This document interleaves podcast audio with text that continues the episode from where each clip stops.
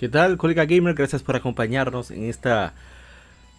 Iba a decir en esta programación, en este programa número 142 de Legion Gamer Podcast. Soy APA y este es un podcast dedicado tanto a juegos modernos, hablamos sobre actualidad de gaming, este lado A, así como de títulos que han estado de aniversario durante estas dos semanas. Hacemos el podcast de manera quincenal en una sección llamada Game Femérides. Este es el lado A. Hacemos un lado B dedicado a un tema en específico, con invitados, a veces solo. En fin, espero que disfrutes mucho de este podcast. Soy Apa y nos vemos ahora en el inicio de Legion Gamer Podcast. El gaming nos une.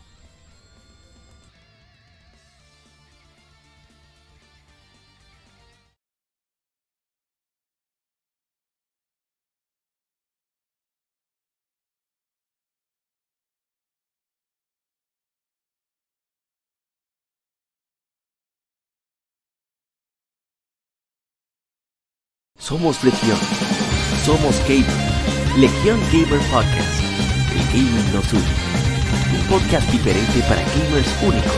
Noticias interesantes. Historia del gaming y mucho más para mantenerte al tanto del actual como del pasado. Porque todos jugamos. El gaming nos une.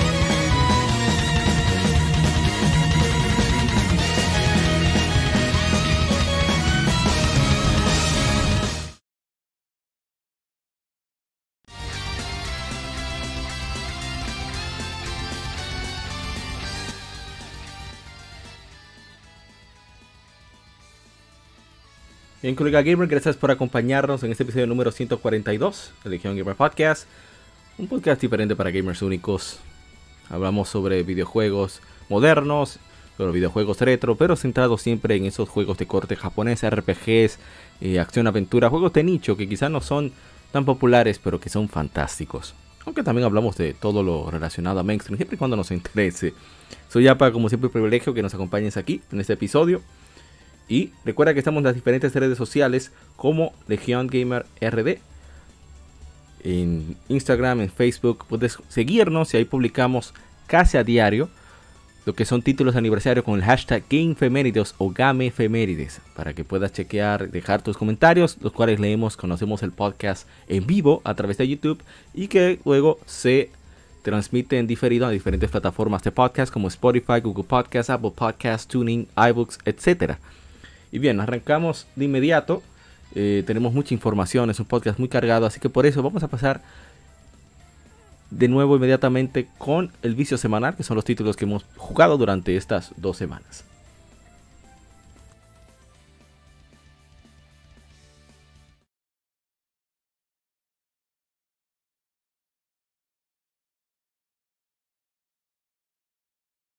Vicio semanal. Comentamos los títulos y demos que jugamos recientemente.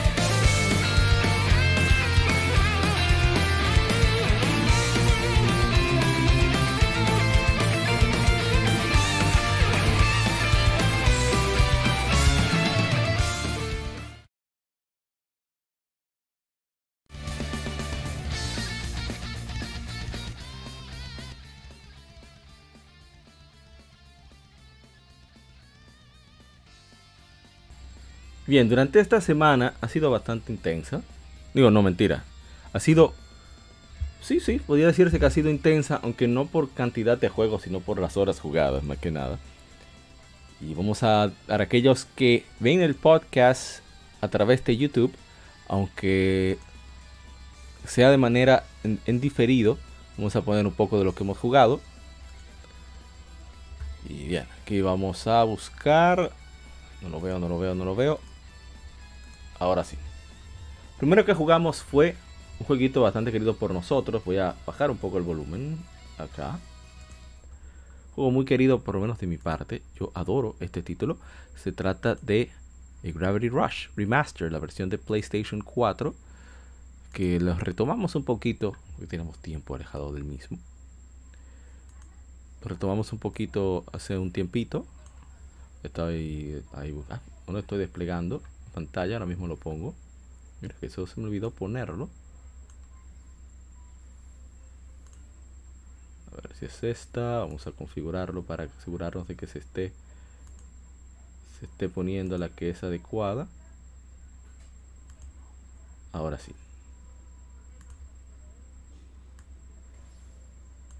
Bien, Gravity Rush Remaster, un juego de aventura con elementos de acción y plataformas. Es un juego maravilloso, muy, muy creativo, aunque considero que si piensas jugarlo, es cierto que es una obra maestra de PlayStation Vita, pero al forzarse mucho con el uso de gimmicks, yo prefiero muchísimo más la versión de PlayStation 4, donde tienes mayor control, ah, digamos, tradicional. Eh, en cuanto al uso de los sticks para lograr ciertas, eh, ciertos movimientos que son particulares que en el PlayStation Vita para utilizar el girómetro, creo que es la palabra como se dice en español, el gyrometer, es un modo de deslizarte que tiene muy chévere, pero eh, hay muy poco control, muy poca precisión en eso de usar el, gyrometer o, girómetro, o sea que se llame. Es mover la consola en sí. por eso prefiero muchísimo más esta versión de PlayStation 4 hecha por Bluepoint, los tejanos, eran ex miembros de Retro Studios. Y que de verdad es que mejora muchísimo la experiencia. No, bueno, lo visual, lo, sí, sí, todo lo que quieras, pero es la experiencia jugable, es 10.000 veces mucho más agradable que la versión de, bueno, en mi opinión, la versión de PlayStation Vita. Pero hay más, hay más juegos. La verdad que es un título que no dejo de recomendar, que ojalá y quienes no lo hayan probado, pues se den el chance, porque de verdad es un juego fantástico que todos, todos deberían probar en algún momento. Y vamos con lo siguiente. Se trata de, bueno, no de un juego, pero siempre avisamos sobre lo que hemos leído. Mi plan era leer dos revistas, de hecho, pero por cuestiones de la vida eh, nos han estado sacando el platino en el trabajo. Y por eso hemos decidido mejor, pues, solo leer una revista. Leímos una revista, Club Nintendo, una revista que tengo física, de hecho, las pocas que poseo todavía. Vamos a poner adelantado la revista. Es la revista de septiembre del 2005. Tiene portada Mario Superstar Baseball. Y la verdad es que es un juego que a mí me fascinó. Por eso quise leer la revista para ver más o menos cómo estaba la época eh, para ese entonces. Me parece genial. Y bueno. Eh, está lleno de mucha información. Hay mucha, muchas entrevistas con la comunidad competitiva de Super Smash Bros en Estados Unidos, un artículo de Nintendo Power, entre otras cosas muy muy interesantes que se pueden encontrar ahí en las técnicas. Y fue que yo vi el Wave Dash por primera vez, porque no, sinceramente no lo conocía. Una de las herramientas que tienen los, los jugadores más competitivos de Super Smash Bros. Y ahora vamos a poner el juego aquí. Rocket League le he tomado cada vez más cariño. Eh, la verdad es que es un juego que a mí me, me gusta bastante. lo disfruto como... No tienen idea. Que no puedo decir que soy de lo mejor, pero es demasiado gracioso el juego para mí. Por ejemplo, ahora ahí tenía un evento porque era el día de Batman. El domingo o sábado pasado, no recuerdo. Y era un evento donde simplemente tomaron el modo Rumble, donde aparecen objetos aleatorios lo transformaron en que cada una de las habilidades o objetos, herramientas que obtienes, tiene alguno, algo alegórico con los personajes de Batman. Eso me pareció fantástico. Yo lo disfruté muchísimo. Eh, es diferente eh, la manera de, de, tu planear los movimientos y, demás.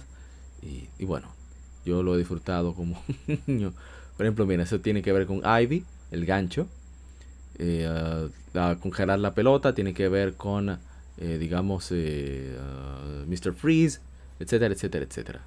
Ha sido genial la manera en que, muy creativa, que ha incorporado cada uno de esos, de esos elementos que, que hacen de la franquicia Batman, sobre todo los enemigos, eh, ser lo que es. Y la verdad que es súper, súper divertido. Recordarles que tenemos un grupo de Telegram donde compartimos lo que vamos a hacer con respecto al podcast, los títulos de aniversario.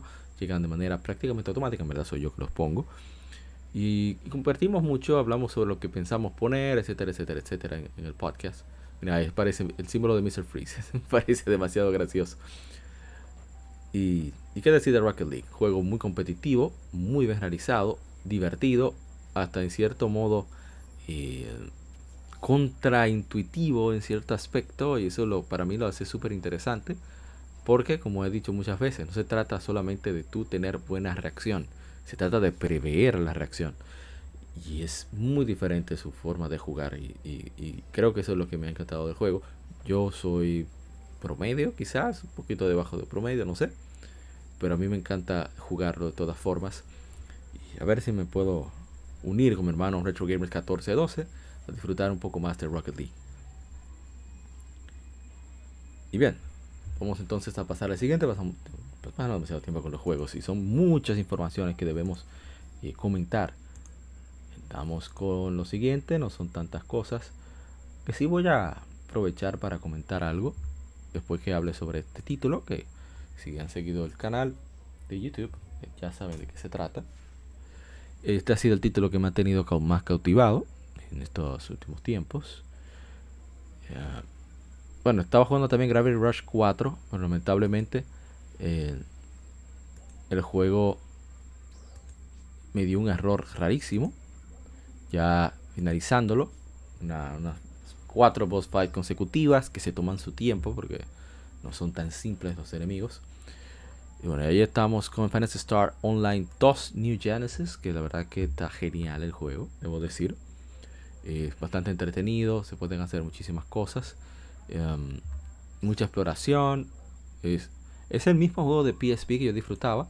Eh, que vamos a hablar de esto en las de este juego y convertido ya en, algo más ah, de, mayor, mayor escala, obviamente, ya han pasado unos años desde la Fantasy Star Portable 2 y Fantasy Star Universe de PlayStation 2, entre otras cosas, y con el crossplay, la, el cross save y todo lo que se puede hacer, ha sido una experiencia eh, genial.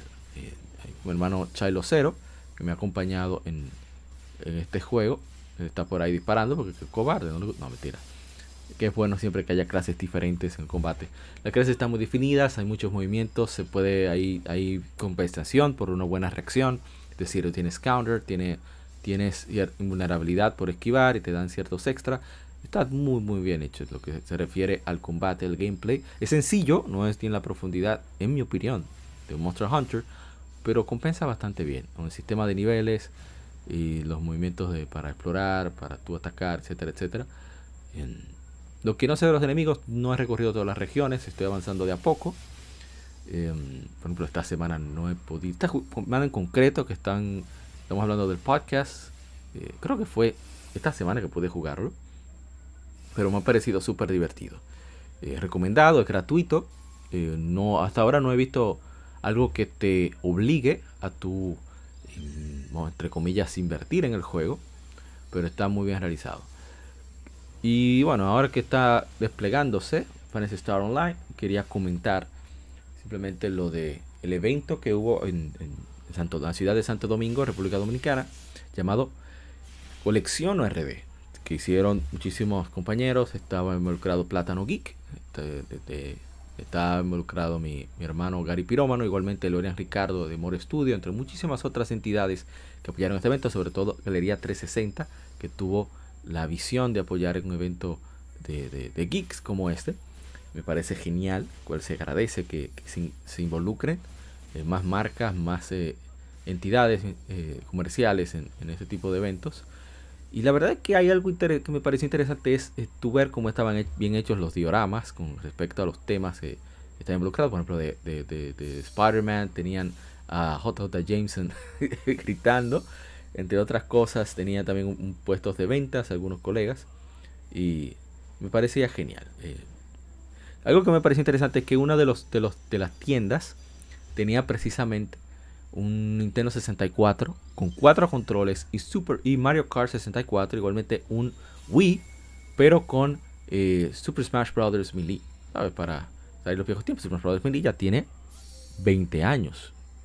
Y Super Mario 64, 26 años aproximadamente. Sí, 26 años. No, 25 años. Salió en 97. La memoria no me falla.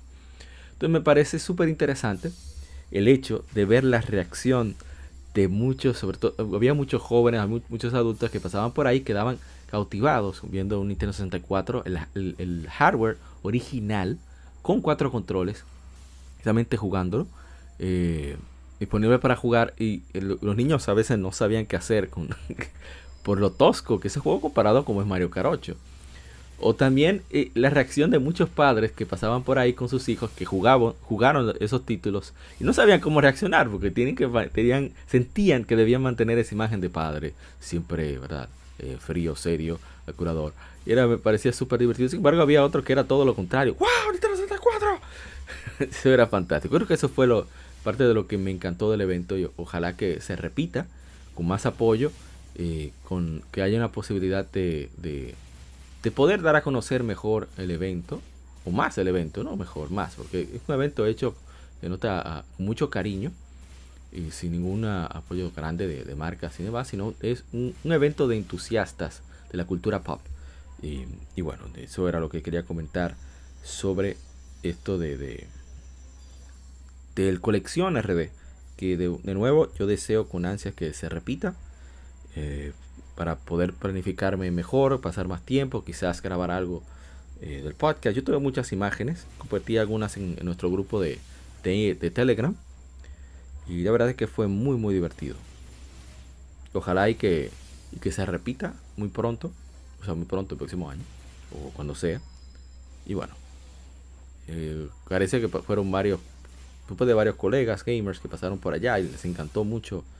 Porque era, era pequeño, pero estaba muy bien manejado. Creo que eso hay, hay que destacarlo.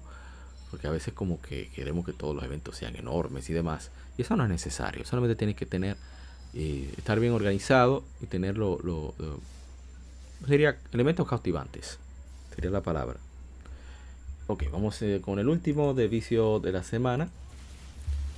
Eh, ya está viendo ahí mi pleito con este gigantón. Eh, me ha dado bastante duro, bastante brega, ¿eh? Y eso que subí de nivel No recuerdo ni el nombre del enemigo. Le digo la mantarraya. Así le decimos Chilo y yo. hermano Chilo cero. A ver, entonces vamos a pasar al último de la tanda. Que decidí retomarlo después de un, de un letargo. Eh, no sé por qué, la verdad, duré tanto para, para retomar este título. Porque a mí me fascina. La verdad que yo estoy completamente cautivado por el mismo. Por Dios mío, ahora quiere dejarse configurar. Ahora sí. Vamos a adelantarlo. Ahí tenemos. Star Ocean First Departure R. Voy a poner un poco del gameplay. Para que vean lo que hicimos. Pues, estaba escuchando. Y siempre me pongo cuando estoy ya con el fin de semana. Terminando la semana. Domingo sobre todo. Siempre trato de, de jugar algo que no requiera totalmente de mi atención, ojo, totalmente, y que pueda ir escuchando y, dando una ojeada a otra cosa.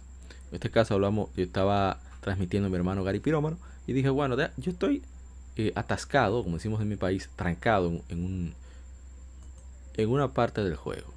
Yo tengo que ver cómo yo consigo eh, avanzar, porque los tigres están poniendo, miren eso, están eh, están fuertes, o sea, están dándome la madre. Y esto no puede ser, es una falta de respeto. Entonces ahí me di cuenta de que tenía configurado, tenía un problema. Y era que tenía la configuración de Star Ocean First Departure R. Es, el remake del primer Star Ocean con el engine del segundo. Para PSP, que luego se portió a Nintendo Switch, PlayStation 4. Eh, y no recuerdo qué más. No, ya se quedó ahí, que recuerdo. Lo interesante es que lo que yo tenía era una opción llamada training. Esa opción hace que tú generes menos daños, recibas más daños, pero a consecuencia consigas muchísima más experiencia. Y en el, ¿cómo se dice? No en el nivel, en el escenario en que estoy enfrentado, eso es un problema. Así que decidí, bueno, pero vamos entonces a enfrentar este asunto Vamos a quitar el training, vamos a equiparnos mejor y vamos a darle en la madre a estos desgraciados. Y eso hicimos y, así fue que pudimos salir adelante. Pero antes yo entraba aquí, y un enemigo, un golpe seco.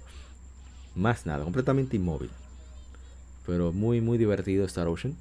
Y, no sé, tiene, tiene, tiene esa magia. Todavía lo, el 5 que a mucha gente no le gustó y, con toda la razón, no le gustó. Un juego que fue muy limitado por su presupuesto pero siento que tiene ese toque de, de ser moderno, profundo en ciertas cosas, pero siempre manteniendo una simplicidad clásica que me cautiva muchísimo.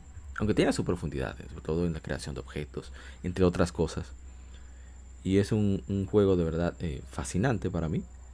Por eso está siempre entre mis franquicias favoritas. Eh, el demo de, la sexta entrega, espero probarlo pronto. Está excelente, según me dicen mis colegas. Así que ya veremos eh, cuándo lo, podremos jugar. Y bueno, eso sería todo para con, en cuanto a lo que hemos jugado durante esta semana. Ahora vamos a pasar al Game Informe de todas las informaciones, que son muchas informaciones. Voy a tratar de comentar, de comentar tanto, darte información y solamente enfatizar o, de, comentar lo que me parezca eh, más relevante.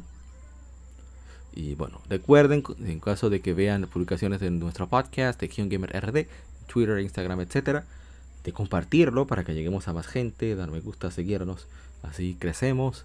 Y quién sabe qué puede pasar con este proyecto, ¿no? Así que vamos a pasar de inmediato al Game Informe.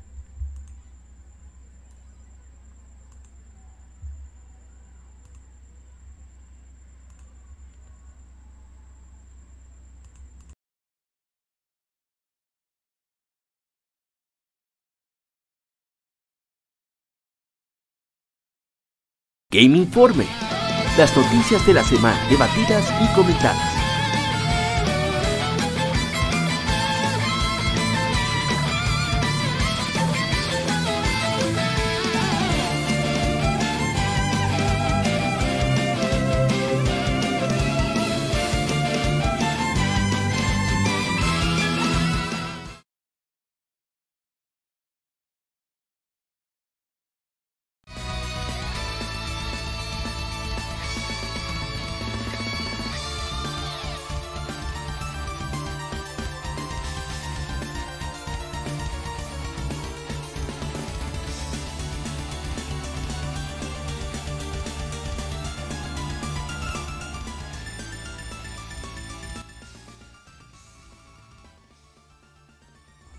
Bien, retomamos. Ah, saludos a mi hermano Michael Michel, el Taicho, que dice: Saludos.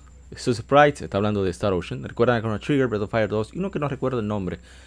Realmente el mismo Tales of Fantasia, debido a que es el, mismo equipo, solo que se dividió. Una parte se quedó con Telenet Japan, que hizo el primer Tales of, que la publicación la hizo en Namco y se quedó con la franquicia. Por el trato, hubo problemas con respecto a los contratos y demás.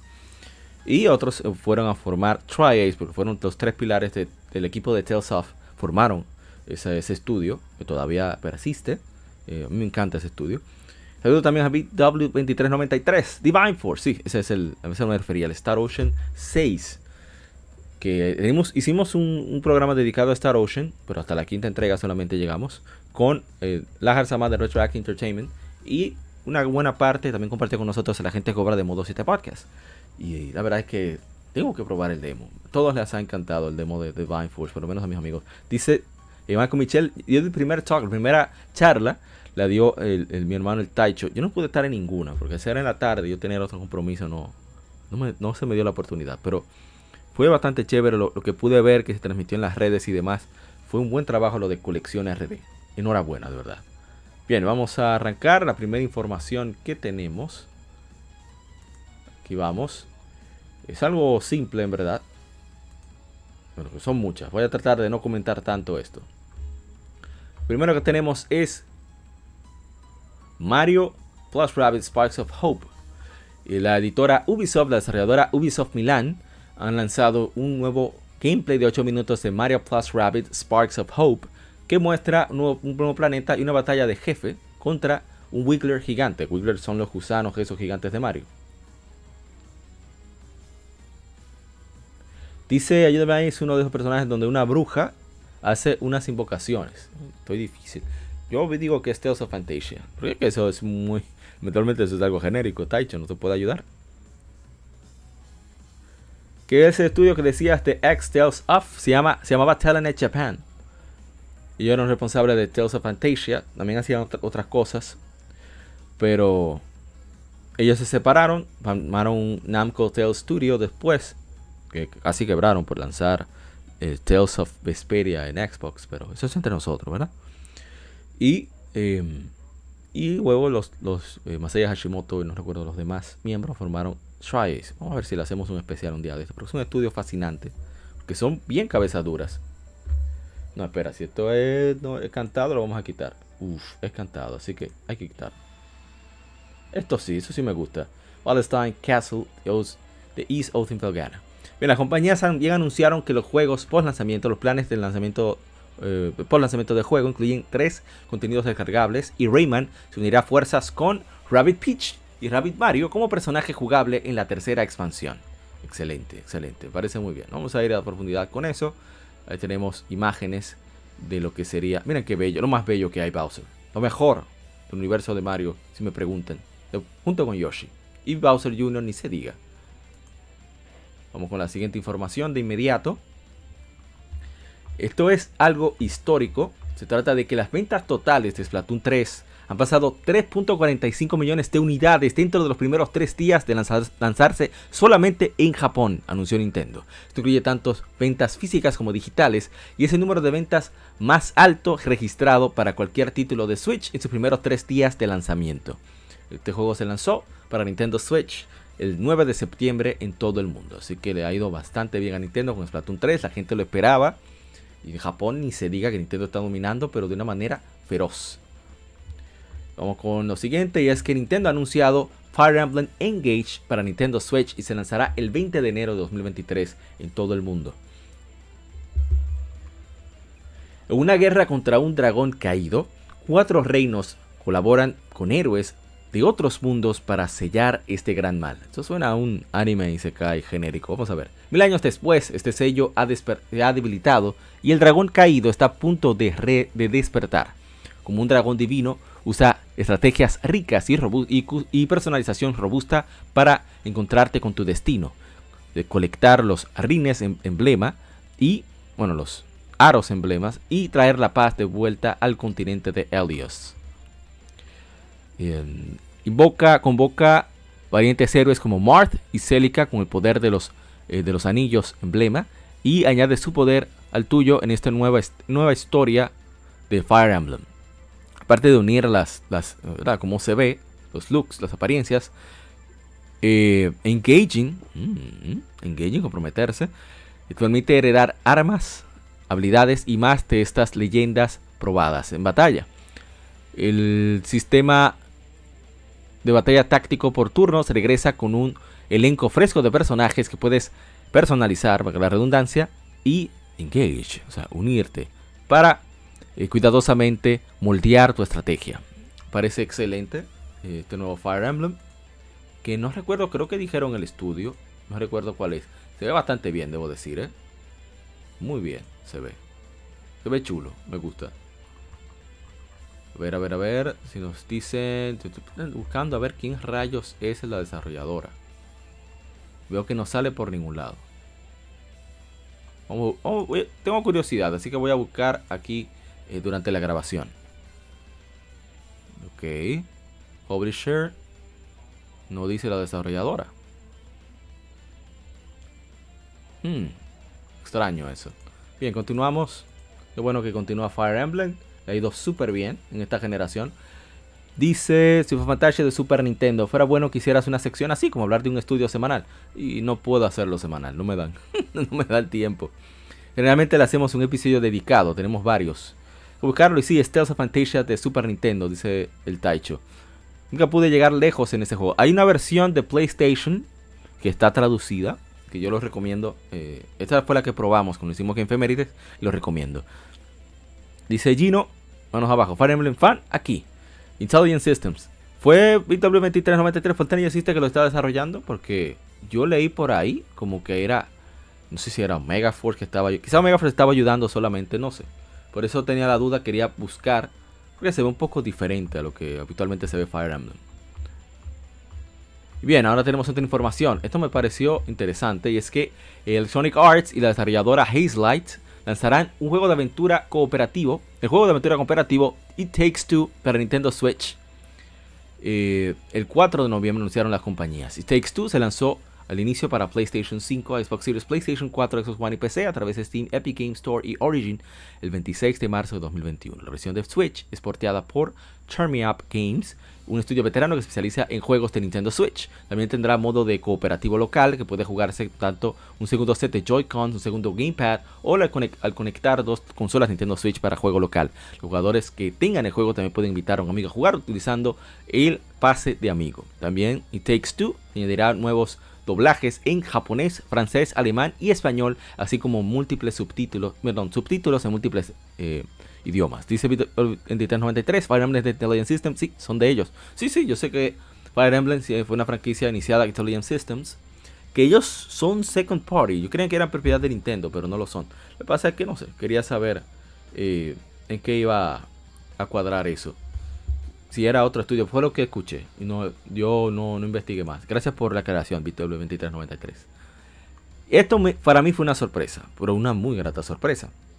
Electronic Arts bueno, por dos cosas que me sorprendieron que no sabía. Electronic Arts ha anunciado una alianza con Koei Tecmo y el estudio Omega Force para desarrollar y lanzar el próximo gran juego de cacería bajo su título de EA Originals, la, marca EA Originals.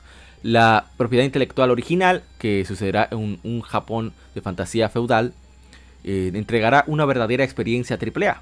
Eh, cito textualmente. Es un honor aliarse con EA Originals y tener el apoyo de un equipo con un récord increíble de lanzar títulos sorprendentes. Dijo el vicepresidente ejecutivo de Koei Tecmo, Yosuke Hayashi, en una conferencia de prensa. Yosuke Hayashi, que era el director de Team Ninja. Eso me interesa. Dice el video 93, Nintendo lo compró el año pasado. Son first party. Oh, no sabía. Muchas gracias por, por darnos ese detalle. Yo como Nintendo y yo estamos tan alejados últimamente. Eh, sigo citando. El equipo de Electronic Arts eh, abraza por completo nuestra creatividad e independencia y tenemos aliados invaluables que ofrecen tanto, tanto apoyo de desarrollo como de, publicación. Eh, perdón, añadir recursos globales de Electronic Arts con nuestros propios recursos nos introduce una nueva clase de juego de cacería a una audiencia global de jugadores y expandió nuestro alcance, expande nuestro alcance a mercados globales. Espero eh, ver el día en que los gamers de todo el mundo puedan jugar este nuevo título. A mí me... Bueno, vamos a seguir leyendo. Y Partners, eh, Jeff Sherman añadió eh, construir sobre el increíble éxito de EA Originals que incluye los lanzamientos recientes de It Takes Two y Knockout City. Estamos emocionados de aliarnos con el increíblemente talentoso equipo de Omega Force. Ellos han elevado el género de cacería al siguiente nivel, uniendo su talento probado para gameplay de combate con mecánicas inesperadas e innovadoras. No podemos esperar a presentarles esta nueva, nueva aventura al mundo el próximo mes. Me parece que es Tokiden 3. Me parece a mí. Ojalá que sea Tokiden 3, porque Tokiden tiene muchísimo potencial y lo que le falta realmente es más tiempo y presupuesto. El Tokiden 2 hizo unas cosas interesantes, introdujo el mundo abierto a esto de los hunting games. Sí, no fue, no fue Monster Hunter World el que lo introdujo, fue Tokiden 2, que salió primero. Y, ha sido bastante bien. Eh, dice el Taicho, eso no es Tokiden Kiwami. Y no, se dice, no puedo creer. Bueno, EA Originals, uh, It Takes Two y Knockout City son juegazos. O sea, se puede tener, además de que no creo que la calidad se vaya a ver eh, mancillada porque EA solo publique. Mientras solamente ponga recursos sin ningún tipo de opiniones con respecto a cómo debe ser el juego. Puede ser, miren lo que sucede con Activision y Front Software. En Occidente o fuera de Japón publica siempre Activision los juegos de ellos desde la época del primer PlayStation. O sea, hay que ver, hay que ver. Yo tengo muchas expectativas con este juego. Tokiden 2 me encontró. Y igualmente Tokiden Tokiden Kiwami. Así que dicen que habrá más información en septiembre. Bien, seguimos. Nintendo Switch Online, Expansion Pack, que añade juegos de 64, añadirá Pilot Wing 64, Mario Party, el primer Mario Party. ¿Qué? Ese juego, Mario Party, es un juego que no se había visto que se relanzara en ninguna, ninguna consola virtual porque hay ciertos minijuegos como el de pesca y, por supuesto, el de... Dios mío. El de remar. Que para tú eh, mover, eh, avanzar en el, en el, de remar y para, para traer de vuelta lo, lo, atrapado en el de pesca tienes que girar el stick. Entonces muchos de nosotros lo que hacíamos era que utilizábamos la palma para poder mover más rápido, poder recoger o avanzar más rápido en esos minijuegos. Y eso causó tantos problemas que Nintendo tuvo una demanda y tuvo que eh, poner, poner guantes, tuvo que pagar daños, fue demandada, en fin. Entonces por eso ese juego no se había visto. Me sorprende que vuelva ahora para Nintendo Switch Online. Quizás los Joy-Con dirán ellos, bueno, así vamos a tener más drift. no van a comprar más Joy-Con. No sé, eso estoy especulando.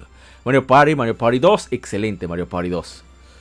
Ah, dice el Taicho que dice que, que, lo dice por antes. Bueno, pero antes era BioWare, ya se estaba, como decimos en buen dominicano, decacarando desde hace tiempo. En este caso hablamos de un estudio bastante sólido, que tiene muy buenas ventas, un equipo bastante cohesivo. Y con Yosuke Hayashi ahí a, cabeza, que transformó a Team Ninja en lo que es hoy. Hay, hay que ver qué pasa.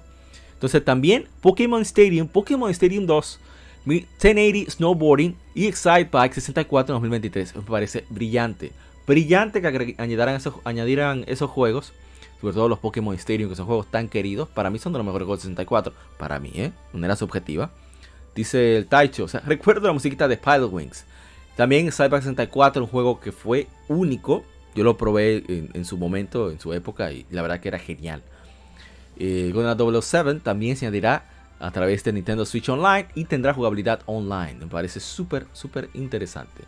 Pero eso no es todo. Resulta que GoldenEye 007, que ya habíamos dicho, en colaboración con Microsoft y Nintendo, llegará GoldenEye 007 para Xbox Series, Xbox One y Nintendo Switch, anunció la editora. no se ha dado la fecha de lanzamiento. Eh, las versiones de Xbox Series y Xbox One serán remasterizados en 4K, tendrá mayor frame rate y tendrá el multiplayer local Aparte de que estará en el Game Pass. El caso de la versión de Nintendo Switch tendrá multijugador online. Eso me parece fantástico. Un juego tan querido como este. Y si tiene la posibilidad de que la versión original fue de los primeros eh, juegos FPS, First, Person Shooter, que eh, permitía, si tú ponías dos controles 64 con una base en single player, tú podías utilizar un control para mover al personaje y el otro control, o sea, la otra palanca, el otro stick para apuntar. Entonces, eh, si permiten eso, con los Joy-Con y eso, oye, brillante. O sea, va a haber quejas ahí.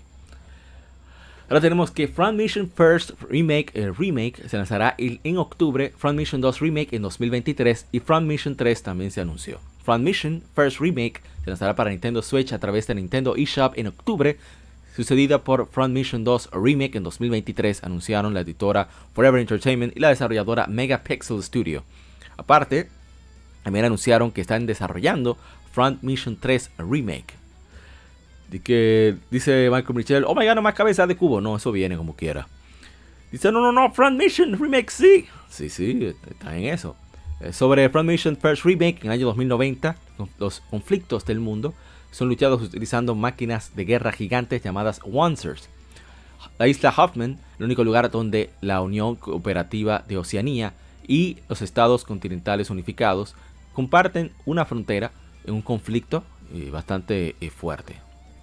Eh, un, un platón de reconocimiento del OCU, liderado por el capitán Roy Clive, es asignado a investigar las plantas de municiones de la UCS. Ellos son atacados por Wansers de la UCS llevando una serie de eventos que pone a toda la isla en guerra. La prometida de Roy, el teniente Coren Muir, es perdida en acción. MIA, el problema. Cargando, eh, saliéndose de la milicia, Roy sale a investigar qué pasó con Karen y su misión lo lleva más y más cerca de la conspiración detrás del incidente y los poderes que los orquestaron. Con decenas de personajes para conocer una historia adulta y eh, protagonistas eh, no sé qué, sé qué quiere decir eso, no maniquien, que no, no máquinas. Friend Mission es un RPG táctico japonés clásico, finalmente disponible en todo el mundo.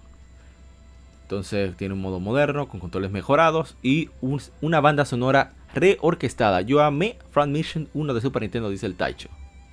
Así que me parece fantástico eso. Y se ve muy bien el jueguito, ¿eh? me gusta, me gusta. Se ve muy muy bien. Mira, así que se hace dinero fácil, no hay que dar a la gente lo que le hace falta, ¿eh? No hay que tomar mucha lucha, y más si es de nicho.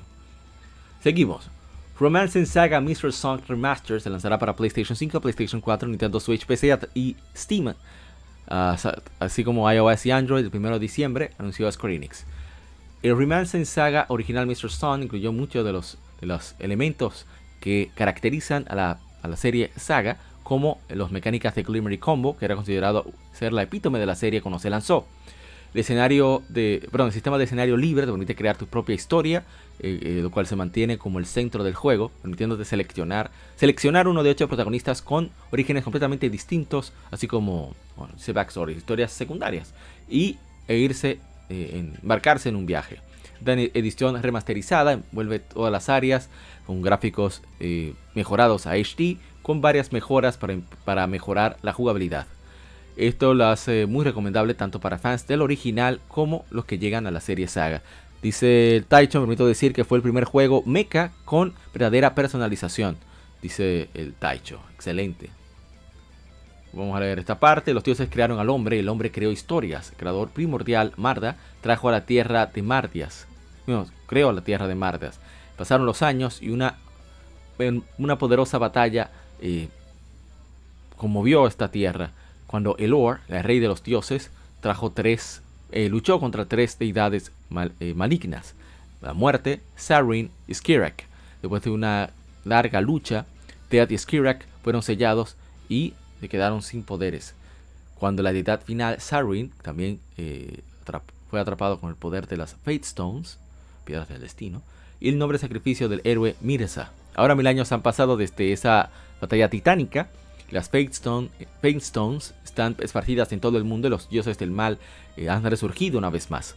Ocho héroes embarcan en sus viajes como, como si guiados por las manos del destino. ¿Qué, qué historias eh, tendrán estos aventureros por toda la tierra de Mardias? Eres el único que puedes decidir. Así que tendrá gráficos HD, algunos elementos que expanden el gameplay. Eh, ahora la hechicera Aldora puede ser reclutada personajes únicos e interesantes ahora son jugables. También eh, voces, eh, perdón, jefes mejorados, jugabilidad mejorada, a ver, mm, modo de alta velocidad, minimapas, opción de New Game Plus. Está muy bien, estaba excelente. Seguimos, porque son, tenemos muchísima información. No, estaba exagerando cuando lo decía. Dice VW2393, de Saga solo recuerdo Saga Frontier. Dice Taicho, creo que tiene que ver con eso. Dice el Taicho, parece que Fire, Emblem de Sacred Stone. Sí, sí, sí, se parece. Del Game Boy Advance, de hecho, el único Fire Emblem que he terminado es ese. Excelente juego. Slow Clap lanzará el beat'em up, el juego beat'em up de artes marciales Sifu para Nintendo Switch el 8 de noviembre, anunció la, la desarrolladora. Sifu se lanzó originalmente para PlayStation 5, PlayStation 4 y PC a través de Epic Game Stores el 8 de febrero. Como en PlayStation 5 y PlayStation 4, Microids distribuirá una edición física de Sifu para Nintendo Switch con una caja de metal, una figura, el, pendiente de tenacidad, un set de litografía, un, un diario de desarrollo de 160 páginas detrás del arte de Sifu. Dice IW2393, Sifu juegazo. Parece excelente que, que lo lleven a más plataformas. Radiant Silvergun ahora está disponible para Nintendo Switch. La editora Livewire de la desarrolladora Treasure han lanzado el, el Shoot 'em Up Radiant Silvergun para Nintendo Switch ya por 20 dólares. Radiant Silvergun se lanzó originalmente para arcade el 28 de mayo del 98 en Japón, seguido por un lanzamiento para Nintendo, para, perdón, Sega Saturn el 23 de julio de 1998. En la zona occidente por primera vez en Xbox 360 el 14 de septiembre de 2011 parece muy bien que llegue a más plataformas este juego que es muy muy esperado, muy uno de los juegos más incómodos, más difíciles que hay de shoot 'em up. Y dice Taicho, jaja, la Fire Emblem más fácil. Sí, yo no, a mí no me gusta para nada los RPG tácticos. El único que me ha gustado es esa Fire Emblem y Ah, Disgaea. Me encanta Disgaea porque es completamente libre y está llena de humor. Esa es la única que yo yo tolero, pero a mí no me gustan los RPGs de estrategia. Bueno, los juegos de estrategia en general. Crisis Core Final Fantasy VII Reunion se lanzará para PlayStation 5, Xbox Series, PlayStation 4, Xbox One, Nintendo Switch y PC a través de Steam el 13 de diciembre anunció Square Enix. Y bueno, Crisis Core, yo creo que no voy a decir absolutamente nada. Vamos a ver si habla acerca de lo que va a traer nuevo. Ah, trae, todo será eh, grabado, o sea, tendrá diálogo grabado, así como nuevos arreglos de la banda sonora. Y, sobre Zack Fair, el joven guerrero, el Soldier, modelados 3D renovados, uniendo tanto personajes como entornos, enriqueciendo la experiencia visual. Sistema de batalla mejorado con un gameplay más, eh, ¿se dice? más fluido. Y todo estará eh, con diálogos tanto en japonés como en inglés. Y una nueva banda sonora arreglada por el compositor, del compositor original Takeharu Ishimoto. Eso me gusta, que traigan a los que trabajaron en, el juego original, aunque sea en un aspecto, un aspecto de adorno como es la música. Quiero decir que se ve bastante bien esto, ¿eh? Es una mejora que, es notable, ¿eh? El modo de juego que es 272p.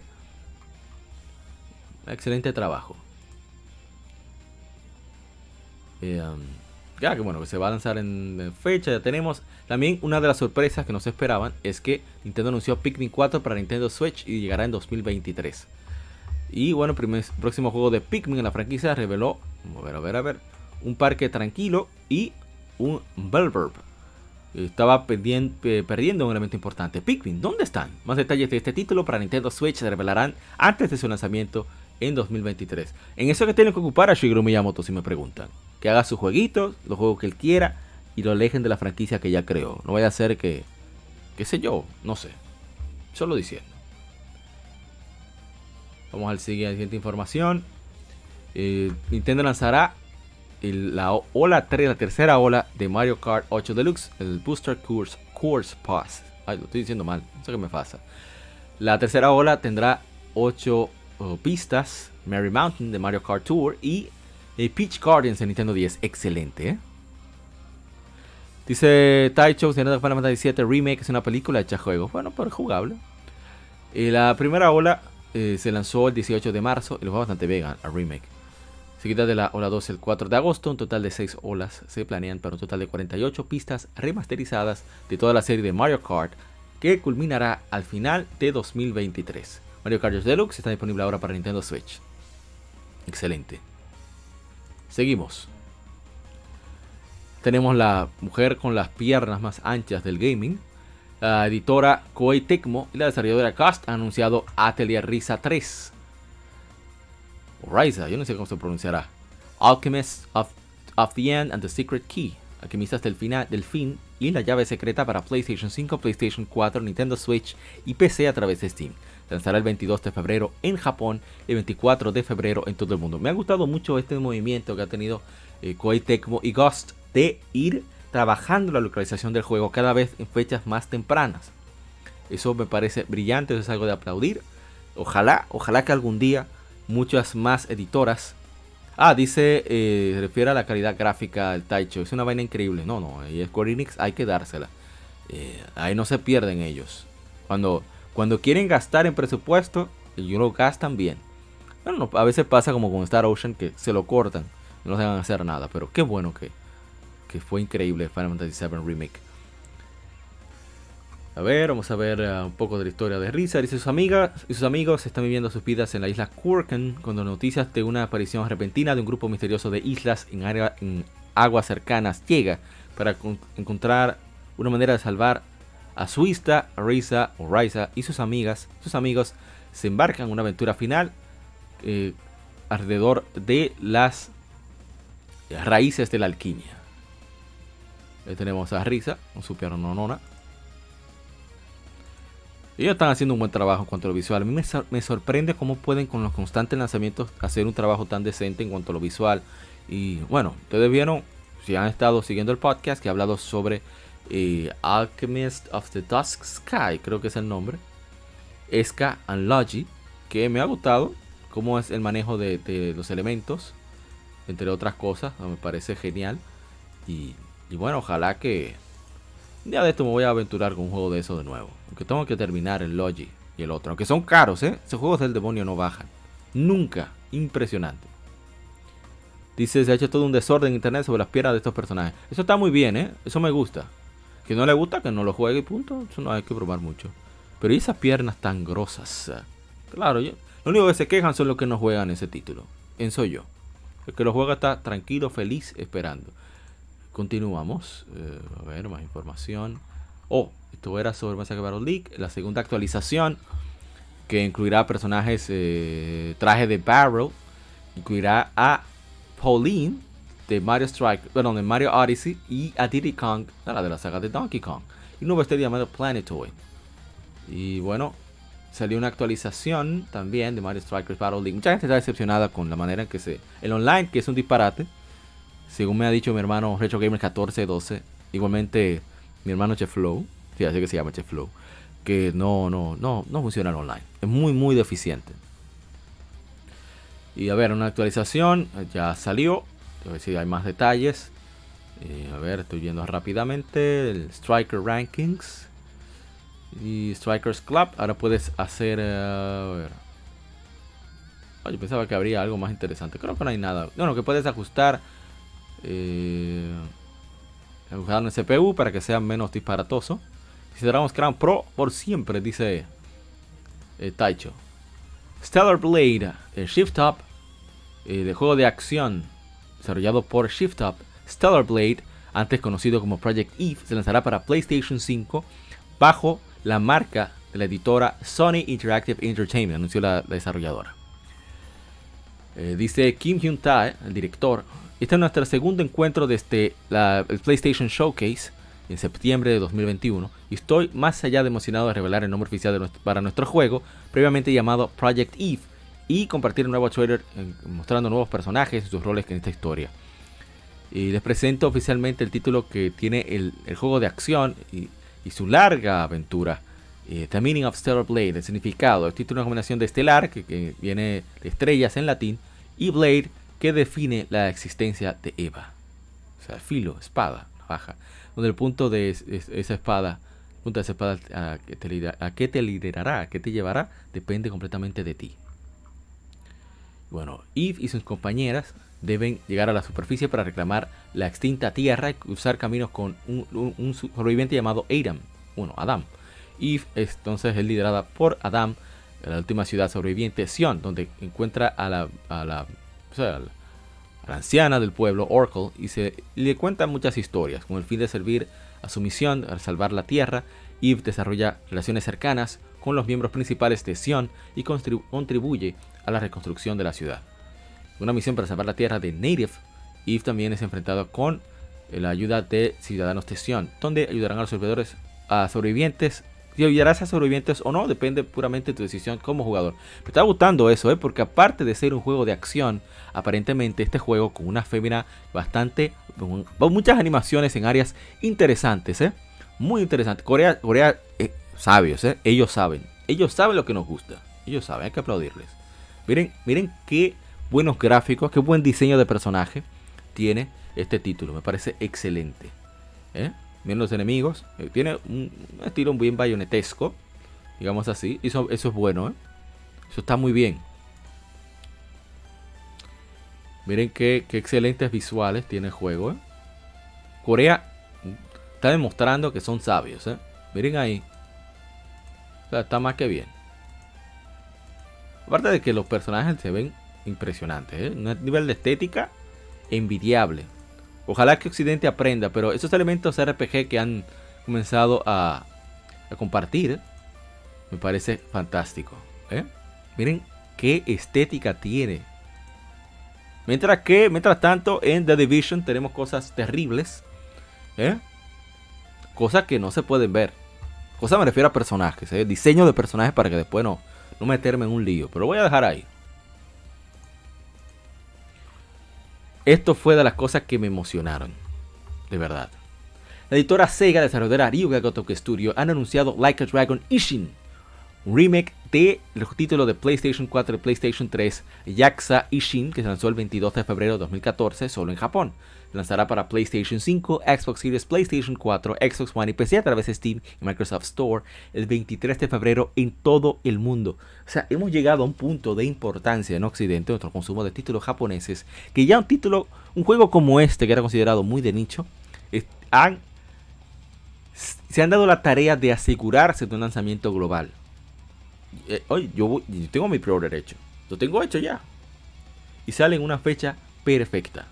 O sea que yo estoy muy, muy, muy contento. Dice eh, Taicho, ¿qué arte sobre Stellar Blade? Me recuerda a Tera. Si lo mandan para este lado, igual sin censura, sí. Es muy probable que Sony no toque eso, ¿eh? Dice BW23, Sony apoyando a los coreanos. Corea está claro, ellos saben lo que nos gusta.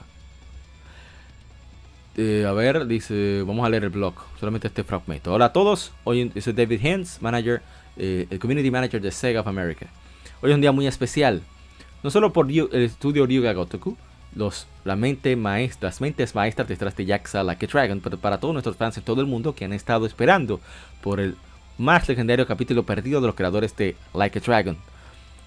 Hemos leído tus comentarios de Twitter, vieron, visto su contenido de, fans y estamos más que emocionados de anunciar que el título de, de Samurai de, lleno de acción, de leyenda, Like a Dragon Ishin, se lanzará globalmente en febrero de 2023. Like a Dragon Ishin es un juego de acción-aventura, un thriller que sucede en el 1860 en Kyo, una versión ficticia de Kyoto, donde otros juegos cuentan historias, mientras que otros juegos cuentan historias iniciales de la, eh, la historia japonesa, Like a Dragon Ishin te deja experimentar la historia de cómo los, icónicos de, la, eh, Samurai desvanecieron. Nuestro héroe Sakamoto Ryoma, verdadera, una figura histórica acreditada por eh, quitar, del, quitar del medio al shogunato y llevar a Japón a una reformación radical. Eh, Like Dragon Ishin trae eh, rostros familiares para contar esta historia, este cuento eh, histórico épico. Fans reconocerán a nuestro protagonista como Kazuma Kiryu de las entradas anteriores en la franquicia, las entregas anteriores de la franquicia. Like a Dragon Ishin, Kiryu eh, es el personaje eh, Sakamoto Ryoma que trae al resto de su grupo también. Goro Majima es, y otras celebridades de Yakuza se unen a Ryoma y sus amigos eh, como enemigos en, este mundo ficticio que intercambia las, las, las apabulantes calles de Tokio por el, el eh, Kyo de 1860. Estos nuevos personajes, nuevas dinámicas de personajes son emocionantes, como, como no se imaginan, con, una, con unos giros eh, que explotan la mente de la serie, a los fans de la serie, y, convierte una historia que solo Ryuga Gotoku Studio puede contar. Se ve genial. Yo vi el trailer y me emocioné muchísimo. Y miren, ahí está el dragón de Yakuza 2. Ahí tenemos a Akiyama de Yakuza 4 a ver qué tenemos acá. Aquí tenemos a, a Saejima de Yakuza 4 Yakuza 5. Este me parece... No lo ubico, no lo ubico, no lo ubico, no lo ubico. Aquí tenemos a Majima. Aquí tenemos a, Kiryu. Dios mío, me olvidó el nombre de este personaje que está ahí. Se me va, se me va, se me va. Miren. Tenemos enfrentando tigres. Tigres. Ahí tenemos enfrentando enemigos. Mira cómo hay pistolas puedes usar también. Eso es algo que, que siempre caracteriza a Sakamoto Ryoma, donde se pone de manera ficticia, que era un samurái que tenía su plomo arriba. ¿eh? A mí me parece interesante porque no tengo idea de si Sakamoto Ryoma, lo digo viendo aquí los uniformes que tienen, si eran, parece tirándolo a Shinsengumi, pero me parece que es otro grupo que eran los Patriotas. Eh, pero no estoy seguro, 1860 ya Commodore Perry me parece que hizo su asunto, había llegado ya a Japón, por eso es que hay armas de fuego. Entonces no sé dónde ubicarlo, de, por qué tienen esos uniformes. Los Shinsengumi era como una policía de, de samuráis de élite que tenía el shogunado, pero si está atacando al shogunado, no sé dónde ubicarlo, me, pierdo ahí. Miren qué hermoso se ve ese juego, Dios mío. Bueno, voy a dejarlo ahí. Tiene otro estilo. Se hizo en Real Engine 4. Me parece impresionante que lo hagan. Eh, dicen que lo pueden hacer más cinemáticos gracias a Real Engine 4. Eh, que tendrá muchísimas cosas absurdas durante el combate. Así que yo espero muchísima diversión de parte de Like a Dragon Ishin. Esto va a estar genial. Y ahí tenemos que se lanza el 21 de febrero de 2023. ¿Será que repetir la noticia? Ah, bueno, que son de los, de los aspectos. Eh, a ver, a ver, a ver. Ah, una edición deluxe que trae diferentes kits. También habrá bonus por pre-order, mejores armas y demás. Dice el Taicho que sí, ese es un informe de Shinsengumi, pero Sakamoto Ryoma era un rebelde, por eso es que me parece muy extraño. No, Taicho. Y bueno, sigamos. Ah, tenemos Tekken 8. eh, Bandai Namco ha anunciado Tekken 8 para PlayStation 5, Xbox Series y PC a través de Steam.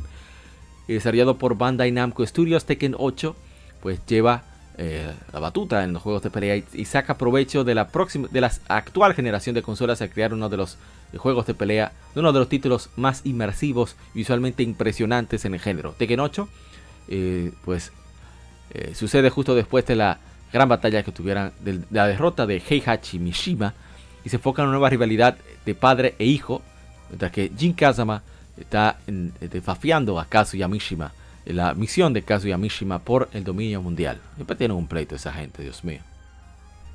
Estamos muy emocionados de mostrar la siguiente generación de Tekken, dijo el productor en jefe de Bandai Namco Studios, Katsuhiro Harada. todo, lo duro están tuviendo de cargo, eso me está gustando. Me gusta, me gusta, sí, sin ese. Me, me gusta esa vaina. El equipo de Bandai Namco Studios ha estado trabajando duro para traer nuevos elementos eh, rompedores a Tekken 7, llevando el sentimiento de poder en batallas continuas más allá del poder de las siguientes, llevarlo más allá con el poder de la, siguiente generación de consolas, o sea, la novena generación. No podemos esperar para mostrarles más en los próximos meses. O sea, es un, asunto. y él dijo en Twitter que eso es en tiempo real, ¿eh? Eso no es que, que CGI, que, que, que, que yo le creo, ¿eh? Yo recuerdo cómo se ve Taking Tag Tournament de PlayStation 2. Y es una cosa, no, una locura. Como un juego de, de, primera, segunda generación de PlayStation 2 se veía así. no, no, no, yo le creo a ese señor es impresionante lo que ese estudio puede lograr a nivel técnico. Ojalá algún día, bueno, ya no está, estaba hablando con, ah, no voy a entrar en más detalles, con eh, mi hermano eh, Kevin Cruz, Dark Justice, que estuvo de cumpleaños estos días, no le he felicitado, pero felicito por esta vía. Muchas felicidades, que cumplan muchísimos más. Decía que, que, una lástima que Kiryu no vaya a estar en Tekken porque su creador, eh, Dios mío, me fue el nombre. ¿Qué no me pasa? Soledad, Soledad. Había que es el mismo de, Super Monkey Ball y el productor en jefe de, de F-Zero GX, el último gran F-Zero, que no le gustaría ver a Kiryu Kazuma golpeando mujeres. Pero ya no, es, ya no está en Sega. pueden ponerlo sin ningún problema. Nadie se va a molestar. Solo, solamente él. Eh, Toshihiro Nagoshi. Ahora recuerde. Toshihiro Nagoshi solamente Nagoshi se va a molestar. Nadie más se va a molestar. Así que ojalá y lo hagan. Y bien, tenemos que por fin se anunció la secuela de The Legend of Zelda Breath of the Wild. Se llamará Legend of Zelda Tears of the Kingdom. No sé si lágrimas del reino o no sé, que, se está descacarando. Un buen dominicano está descacarando el reino. Secuela de The of Zelda Breath of the Wild, oficialmente titulada The of Zelda Tears of the Kingdom, se lanzará para Nintendo Switch el 12 de mayo de 2023, anunció Nintendo. Habíamos dicho por aquí que se iba a retrasar, y así ha sucedido. Aparte de las vastas tierras de Hyrule, la última entrega, la serie de The Legend of Zelda te llevará hacia los cielos. Espera la masiva, la aventura gigantesca que comenzará de nuevo cuando The Legend of Zelda Tears of the Kingdom eh, Legend of Zelda Breath of the Wild, llega para Nintendo Switch el 12 de mayo de 2023. Eh, eh, a mí me parece interesante, hay mucho simbolismo, ya los fans están especulando como cosa loca de lo sucedido. Yo lo, espero que tenga calabozos, eso es lo único que me interesa. Si tiene calabozos y las armas no se rompen, puede ser que yo le dé un chance. Que no mostraron mucho, aunque los fans están especulando como uno no se imagina. Y está interesante, debo decir. Ojalá que haya sidequests más, más cautivadores, que haya muchísimos más elementos interactivos. Interactivos me refiero a cosas de, NPC, cosas de historia secundaria, que nos indiquen el camino principal si nos está la gana. Haga como Nino Kuni. Nino Kuni te da la opción, ok, no quiero estar de, de, que me estén indicando porque yo creo que soy un mejor jugador, entre comillas que los demás y no me interesa que me indiquen el camino a seguir. Pónganlo, pongan esa opción. Que quiera que tenga su camino principal a seguir, den el chance. El que no, bueno, sabrán ellos. Pero qué bueno que mostraron más. Yo creo que se va a retrasar otra vez, en mi opinión. Yo sigo diciendo, claro, no estoy apostando diciendo que va a suceder así, pero veo muchas posibilidades de que venga con la con el sucesor de Switch,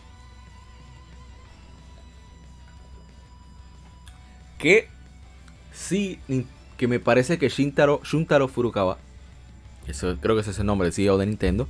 Creo que ese caballero es brillante en cuanto a ser dinero. Van a seguir la misma arquitectura, chips más poderosos, memorias que quepan más, más, más cosas, cartuchos con más espacio, etcétera, etcétera. Yo creo que que viene para el próximo aparato va a venir va a venir en paralelo, creo yo, ¿eh? Vamos, ya veremos qué sucede. No es la primera vez, sucedió con Twilight Princess, sucedió con eh, Breath of the Wild. Así que no veo por qué no, no podría ocurrir nuevamente. Continuamos. Esta, noticia me alegró muchísimo. Y es que Nintendo y la desarrolladora HAL Laboratory anunciaron Kirby's Return to Dreamland Deluxe para Nintendo Switch el 24 de febrero de 2023. la, bola, la bola más dura del mundo, Kirby regresa con una aventura plataformas de cuatro jugadores, copia las habilidades de los enemigos o sus poderes para atacar con una espada, eh, utilizar una soga o flotar con un paraguas. Puedes incluso eh, eh, lanzar rayos láser con una nueva habilidad Mega Copy, copiar mecha, que hace su, debut en, esta, la serie. Y bueno, te ayudarán a tener extras, ayuda extra encontrando piezas para la nave de Magolor que cayó en el planeta Popstar flotar y luchar con amigos en el mismo sistema donde cada jugador puede controlar a otro Kirby o uno de los, de los amigos icónicos de Kirby como King Dedede, Meta Knight y Bandana, Bandana Waddle Dee. Que yo jugué el original de... Eh, es que chulo está el, el, mecha. El original de, de Wii, que también está disponible, estaba disponible en Wii U, bueno está. Y el juego es fantástico. Yo lo pude jugar con dos queridos amigos, mi hermano Waldo y, y César Estamos aquí hablando muchísimos disparates. Y debo decir que a mí el juego me fascinó. O sea, el juego es muy dinámico, está muy bien desarrollado. La manera en que se puede manejar la pantalla está. Se nota que es HAL Laboratory, son gente que sabe. Y qué bueno que van a traer ese titulazo a Nintendo Switch. Ojalá que tenga jugabilidad online. Ojalá. Me parece brillante. Miren qué chulería con Meta Knight. Ahí, todo el mundo dándole fuetazo al pobre, a la pobre matita, a Wispy Woods que siempre es el primero que lleva todos los tablazos. Y mira qué chulo que ahora pueden usarse cuatro Kirby's. Porque había uno de mis amigos querían el Kirby, yo usé, ¿qué yo usaba? Creo que yo usaba King La, la de Wii eso no te permite, eso es un añadido. Y está fantástico ese, ese aspecto. Hay muchos minijuegos, puede ser que haya más minijuegos. Así que ojalá que, le den chance si no lo han probado. Es un juego fantástico, el original de Wii. Los mejores juegos de Wii, en mi opinión. Y bueno, vamos entonces con... Uh, la próxima información también llega Tales of Symphonia Remastered para PlayStation 4, Xbox One y Nintendo Switch. Llegará en todo el mundo a inicios del 2023. Habrá un Chosen Edition, incluye juego base, una carátula de metal conmemorativa, arte exclusivo y ya están disponibles en la tienda de Bandai Namco. El juego, las tres versiones eh, correrán a 1080p, pero a 30 cuadros por segundo. La versión de Nintendo Switch en 720p, las versiones tanto de tablet como eh, portátiles. Que um, esto es basado en la versión de PlayStation 3, por lo que veo. Lamentablemente parece, bueno, no sé si lamentablemente, depende de la óptica. No incluirá Tales of Symphonia Dawn of the New World, la secuela, que bueno, no, está ahí, ¿eh? está ahí, está ahí. Y no voy a leer mucho porque creo que no es necesario, pero qué bueno que va a llegar a más consolas Tales of Symphonia. Es un juego muy querido, por no decir el más querido de, de, la, de la saga, uno de los más queridos. Bueno. Ya hemos hablado mucho sobre él, por eso no voy a abundar más. Esto no lo esperaba. Y es que la editora Sony Interactive Entertainment y Koei Tecmo Studio, junto con Team Ninja, han anunciado Rise of the Ronin, un nuevo RPG de acción que saldrá para PlayStation 5 en 2024. Vamos a leer un poco. Aquí en Team Ninja, eso es PlayStation Blog, lo dijo Pumihiko Yasuda, el director actual eh, de Team Ninja, que esa persona fue quien dirigió Nioh. ¿eh? Dice, aquí en Team Ninja estamos increíblemente emocionados de introducir, presentar nuestro más reciente juego de acción RPG que te lleva a un, a un viaje épico, un visto como Ronin, en la nueva, el amanecer de la nueva era en Japón. Hace siete años, hace siete años fue que iniciamos este proyecto y desde entonces ha progresado lento pero libremente, mucho como el espíritu de un Ronin. Sí, los Ronin eh, para quien no sepa, Ronin son los samuráis que no tienen amo, que no sirven a alguien, que no trabajan para alguien. Esos son los ronin. De hecho, así le llaman a los estudiantes eh, que salieron del bachillerato, que no han entrado a la universidad en Japón, que están tratando de entrar y tú, ah, tú estás ronin porque estás buscando para dónde que tú vas. En fin, es con gran placer que finalmente traemos este título a la luz. Estamos llenos de gratitud en poder hacer este anuncio con PlayStation, quienes nos, quienes nos han apoyado en este proyecto a través de todos estos años. Rise of the, Rise of the Ronin es un eh, RPG de acción mundo abierto enfocado en combate. Eso me gusta, estoy comprado ahí. Sigo leyendo. Que sucede en Japón en un momento de gran cambio. Es el inicio del periodo, eh, al final del,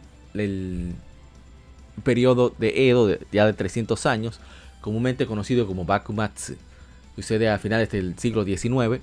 Japón está enfrentando uno de sus épocas, una de sus épocas más oscuras y lucha con sus eh, líderes, gobernantes más opresivos y enfermedades letales, mientras que la influencia occidental permea, como mientras que al mismo tiempo una guerra civil sigue llevándose a cabo entre el shogunado Tokugawa y las facciones anti-shogunado.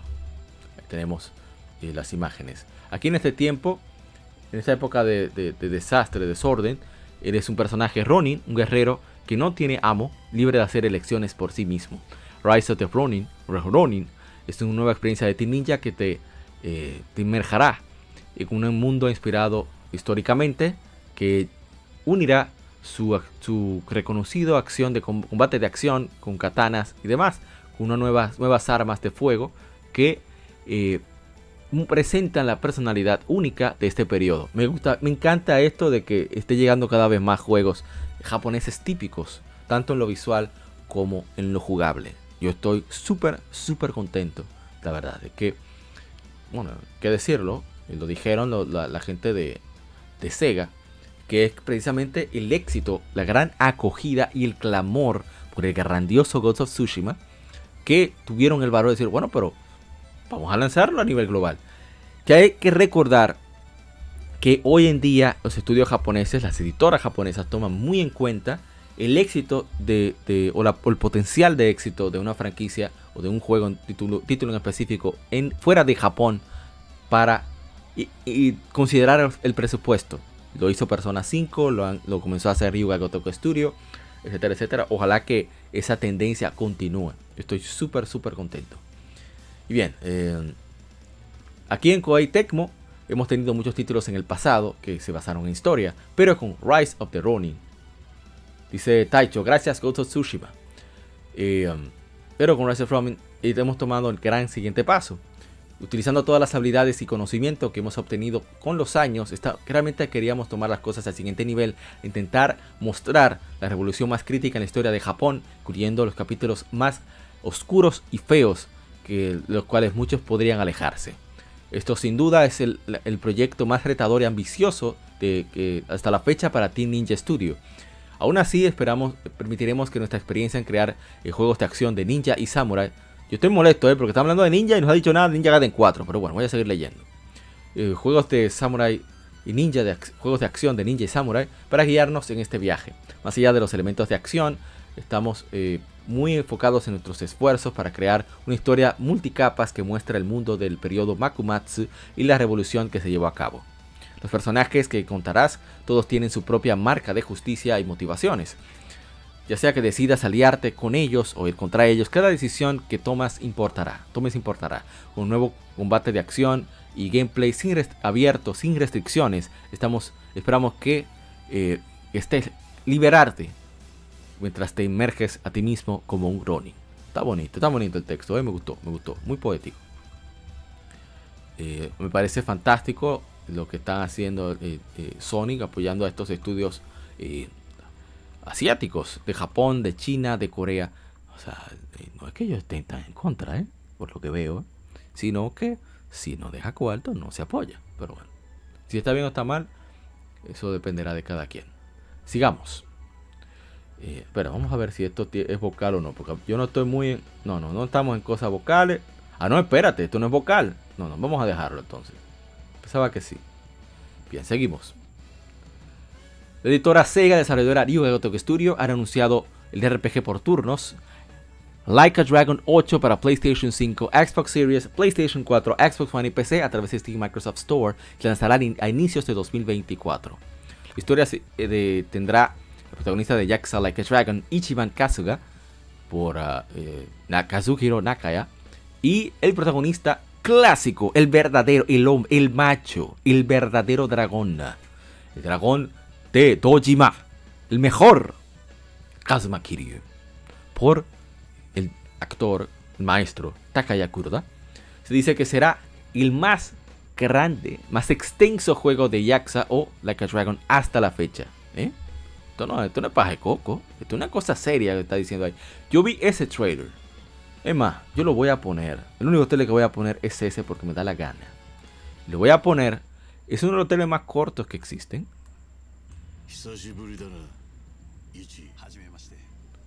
Hace mucho tiempo de cesadura. Ah, mucho gusto. Están haciendo diferentes cosas. Yo vi ese trailer y yo estaba, digo, oh, qué bien. Espérate, ¿qué es eso? Yo no veía nada de la noticia. Y cuando yo veo que está caminando ese caballero, que se van acercando, dije, no puede ser. Yo me sentí como cuando alguno, algún colega gamer latinoamericano, su país clasifica para una selección, para un mundial. Así, cuando yo vi a ese caballero de la izquierda, dije, no puede ser. Oh my God. Ahora tengo más presión. Un poquitito más de presión. Para yo eh, terminar Yakuza 4, terminar Yakuza 5, arrancar Yakuza 6, luego retomar Yakuza Kiwami 2 y después pasar a Lost Judgment. Y de ahí, pues continuó Sega haciendo un excelente trabajo. Eh, no importa lo que diga mi hermano mal asunto, Sega está bien. Me rueda durísimo. Eso más presión porque ahora tengo más juegos que jugar. Claro, no me pongo guapo. Pero en fin. Eh, continuemos. Muy emocionado, la verdad, con, con 8. Que haya vuelto Kiryu. Porque yo la verdad que no tengo mucha emoción de Yakuza 7. El juego está genial. Yo pude probar el demo hace tiempo antes de que saliera. Eh, que estaba en la store japonesa. Fantástico. Lleno de humor. Eh, muy característico de Yakuza. Pero Kiryu Kiryu. Me alegra mucho que vuelva el hombre, el macho, el verdadero dragón. Pero eso no es todo, ¿eh? Sega y Ryuga Studio anunciaron el juego de acción-aventura Like a Dragon Gaiden. Gaiden es historia alterna, o historia, eh, se dice, poco conocida. The Man Who Raised His Name, el hombre que borró su nombre. El hombre que borró su nombre. Para PlayStation 5, Xbox Series, PlayStation 4, Xbox One y PC a través de Steam, Microsoft Store en 2023. El juego eh, muestra una perspectiva de Kazuma Kiryu después de los eventos de Yakuza 6 like Son, The Son of Life, llevando a, Like a Dragon 8. Así que esta tendrá la mitad del tamaño regular de un juego de Yakuza Like a Dragon. O sea, un juego mucho más corto, más compacto, pero seguro será muchísimo, muchísimo más impactante por esta razón. Eh, ahí lo utilizan para misiones particulares. O sea, él está eh, meditando lo que aparenta ser un templo uh, budista zen. Pero la verdad que está Dios mío, súper emocionante lo que está sucediendo con Like a Dragon. Eh, a ver a la fecha que se borré por completo, 2023. Esperándolo ya. Pre-order. No, no, que yo no voy a esperar. Es Kiryu. Es Kiryu. Creo que, que hay. No, hombre, no. Seguimos, seguimos. Ropa V3 Killing Harmony Anniversary Edition ya está disponible para Xbox One y PC a través de Microsoft Store, así como a través de Xbox Game Pass, anunció la editora Spike Chunsoft. Ropa V3 Killing Harmony Anniversary Edition, que estaba disponible previamente para Switch, iOS y Android. La edición de no es de aniversario está disponible para PlayStation 4, PlayStation Vita y PC a través de Steam. Así que ya saben. Eh, un juego de, novela gráfica muy interesante, múltiples finales, entre otros aspectos, muy bueno. Así que si les gusta eso de este misterio, pueden darle una chequeadita. También una sorpresa que nadie esperaba, por lo menos yo no, Nino Kuni Wrath of the White Witch Remastered ya está disponible para Xbox Series, Xbox One y PC a través de Microsoft Store, así como Xbox, a través de Xbox Game Pass, así como también Nino Kuni 2 Revenant Kingdom, que llegará a Xbox Series, Xbox One y PC a través de Microsoft Store en 2023, anunció la editora Bandai Namco y la desarrolladora Level 5. Un dinerito extra para Level 5 que lo necesita mucho, ¿eh? Necesita mucho Level 5. Excelente estudio, pero muy desenfocado, en mi opinión. No voy a leer nada de Inokuni, hemos hablado de por lo menos del primero. Qué bueno que llega a Xbox, ojalá le den un chance. Es una joya. Yo lo he comprado dos veces. Nino Kuni. ¿eh? A mí me encanta ese juego. Eh, voy a ver si lo juego usted después que ya el podcast esté publicado. A ver, a ver, a ver. Arc System Works lanzará el juego de peleas Guilty Gear Strive para Xbox Series, Xbox One y PC a través de Microsoft Store en, en primavera de 2023, así como a través de Xbox Game Pass, anunció la desarrolladora. Guilty Gear Strive está disponible actualmente para PlayStation 5, PlayStation 4 y PC a través de Steam. Así que me parece muy muy bien. Continuamos lo que sigue. También llega a Xbox por, gracias a Arc System Works y Blaze Blue, Blaze Blue Cross Tag Battle Special Edition para Xbox Series, Xbox One y PC a través de Microsoft Store en primavera 2023, así como Xbox Game Pass, anunció la editora. Blaze Blue Cross Tag Battle está disponible actualmente para PlayStation 4, Nintendo Switch y PC a través de Steam. La edición Special Edition incluye la versión 2. la actualización 2.0 y todo el contenido descargable previamente lanzado. Me gusta cómo aclaran previamente lanzado porque si lanzan más después de que salga eso, pues te lo van a cobrar. Parece excelente, ¿eh? Mira, ¿pero qué busca Yukiko ahí? de Persona 4, ¿verdad? Que está disponible. Seguimos con más, que nos quedan varias informaciones. Es el servicio de Nintendo Switch Online, Expansion Pass, incluido de Sega Genesis, Alicia Dragoon, Beyond Oasis y Earthworm, Earthworm Gem, anunció Nintendo.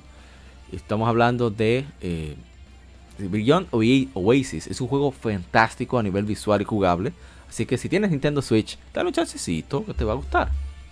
Y yo voy a ver, tengo que jugarlo, ¿eh? Tengo que, que hacerle stream. Porque lo tengo gracias a al Sega Genesis eh, Classic Collection. Sega Genesis Classic, la compilación de 50 juegos de Sega Genesis que salió para Xbox, Nintendo Switch y PlayStation. Así que siempre ponen barato. A ver, ¿qué es esto? A mí me parece siempre al tema de The Boys Struggle. Bien, entonces Mega Man Battle Network Legacy Collection tendrá una versión en 3D con voz de Mega Man X como tu nave personal en la pantalla de selección. Pero esa no es la razón por la que yo seleccioné esta información. Es que la pantalla de título se comportará eh, como una pantalla de PET de la serie Mega Man Battle Network con varias reacciones basado en tu estilo de control y cómo juegues. Adicionalmente, Mega Man Battle Network Legacy Collection, director Masako Iguchi, confirmó que habrá batallas online así como intercambio de chips para cada título en la serie que está en desarrollo. Mega Man Battle Network Legacy Collection saldrá para PlayStation 4, Nintendo Switch y PC a través de Steam en 2023. Yo, la verdad es que yo pensaba comprar este juego. Yo pensaba comprarlo porque a mí me gusta la serie Battle Network. Es verdad, de verdad, a mí me gusta. De paso no me gusta tanto, pero a mí me gusta. Me parece un gameplay muy original, un gameplay muy bien trabajado, un gameplay bien logrado. Eh, me parece, yo lo encuentro que es un juego eh, muy, muy, muy bueno. De verdad. Lo que no me gustaba era que salía cada rato, que no era que le agregaban tantas cosas. Mm, el sonido no tiene la mejor calidad. O sea, tiene buena partitura, excelente partitura, pero qué sé yo. Ya después que vi, vi una tercera versión dije, no, no, no, ya, no, no paso de ahí. Pero ya comprándolas todas por un mismo precio, el tiempo que ha pasado me ha hecho, eh, eh, ¿cómo se dice?, valorarlo más. Y también está el factor de eh, intercambio online. El intercambio online, las batallas online. Yo no soy mucho de batallas online, pero eso me llama muchísimo la atención, motiva bastante para querer hacer la inversión de comprarlo. Quiero decir que Nintendo Switch se va a ver mejor, ¿eh?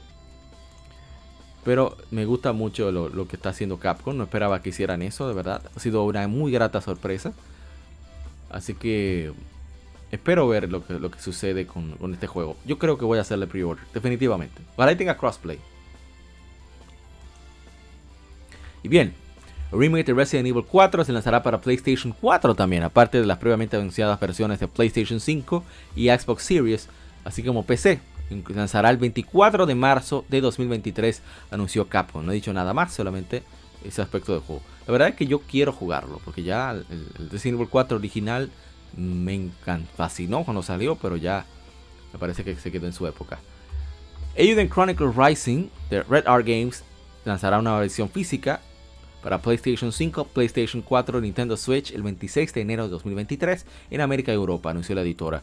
Tendrá un precio de 34,99 dólares. La edición física tendrá una copia del juego y tres cartas intercambiables. Usuarios que preordenen la edición física también tendrán el CD con la banda sonora oficial. En América, la edición física será exclusiva para Give Game Plus. En Europa, solo estará disponible a través de la tienda online de Red Art Games. Parece muy bien eso. Y vamos a continuar. Y esto no lo esperaba, esto fue una sorpresa muy agradable para mí.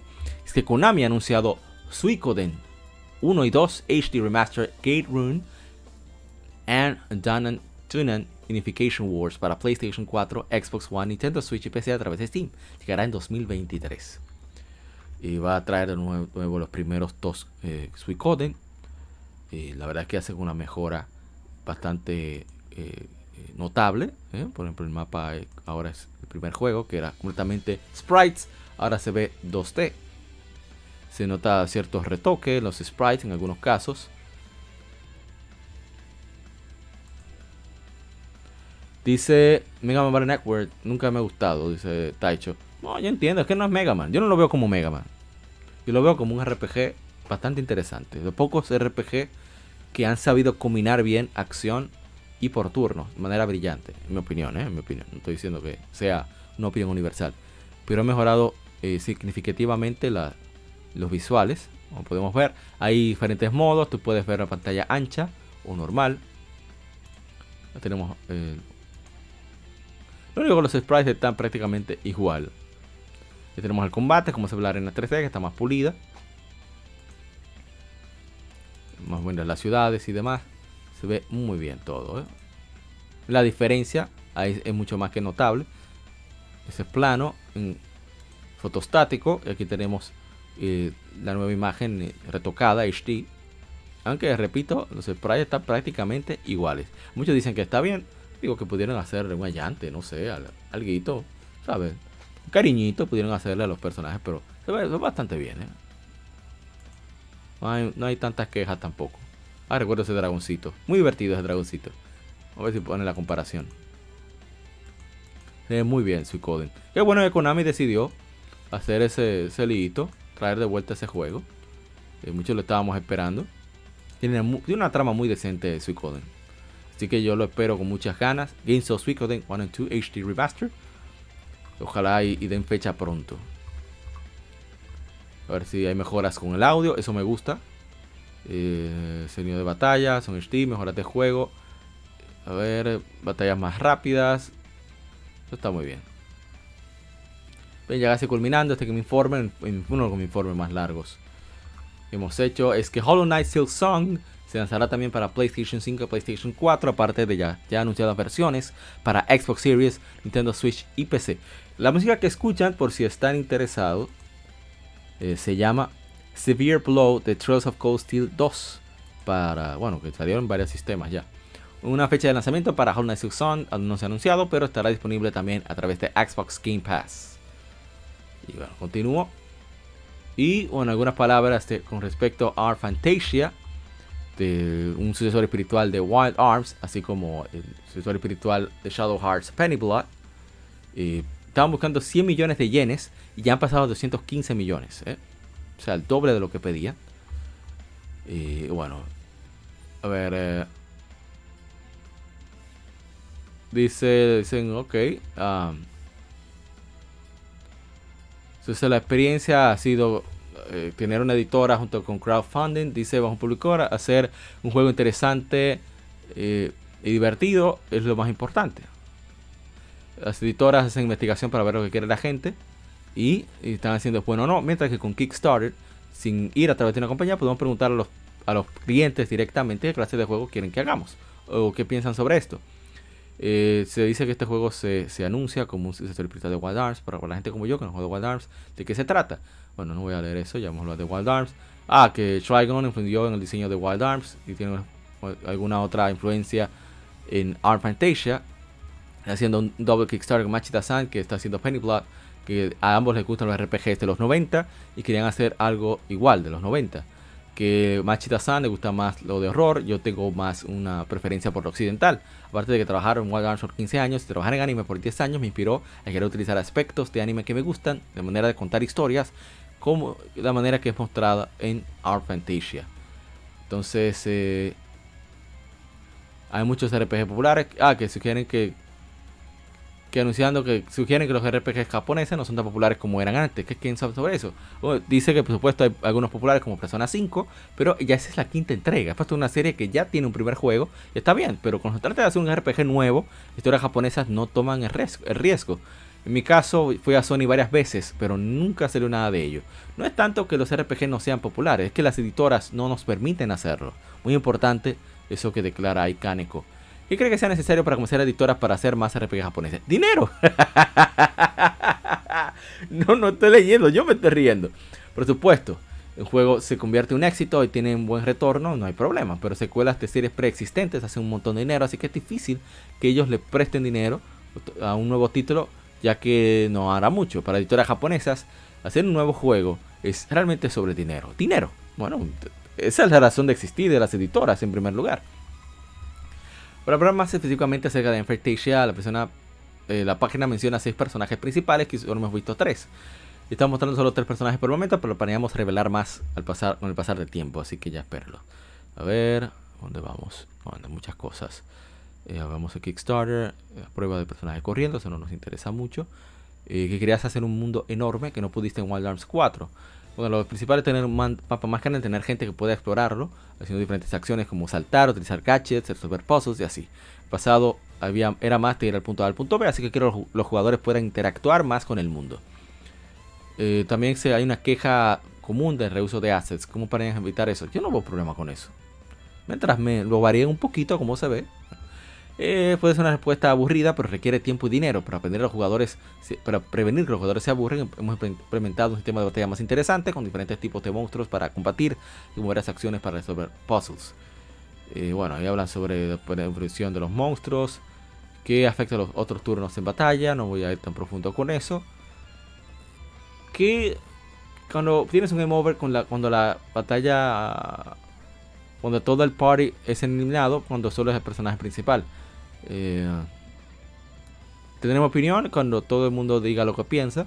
Y ya que todos piensan diferente. Es solo una manera de hacer, hacemos decisiones, pero usualmente decidimos hablar y llegar a la mejor elección juntos.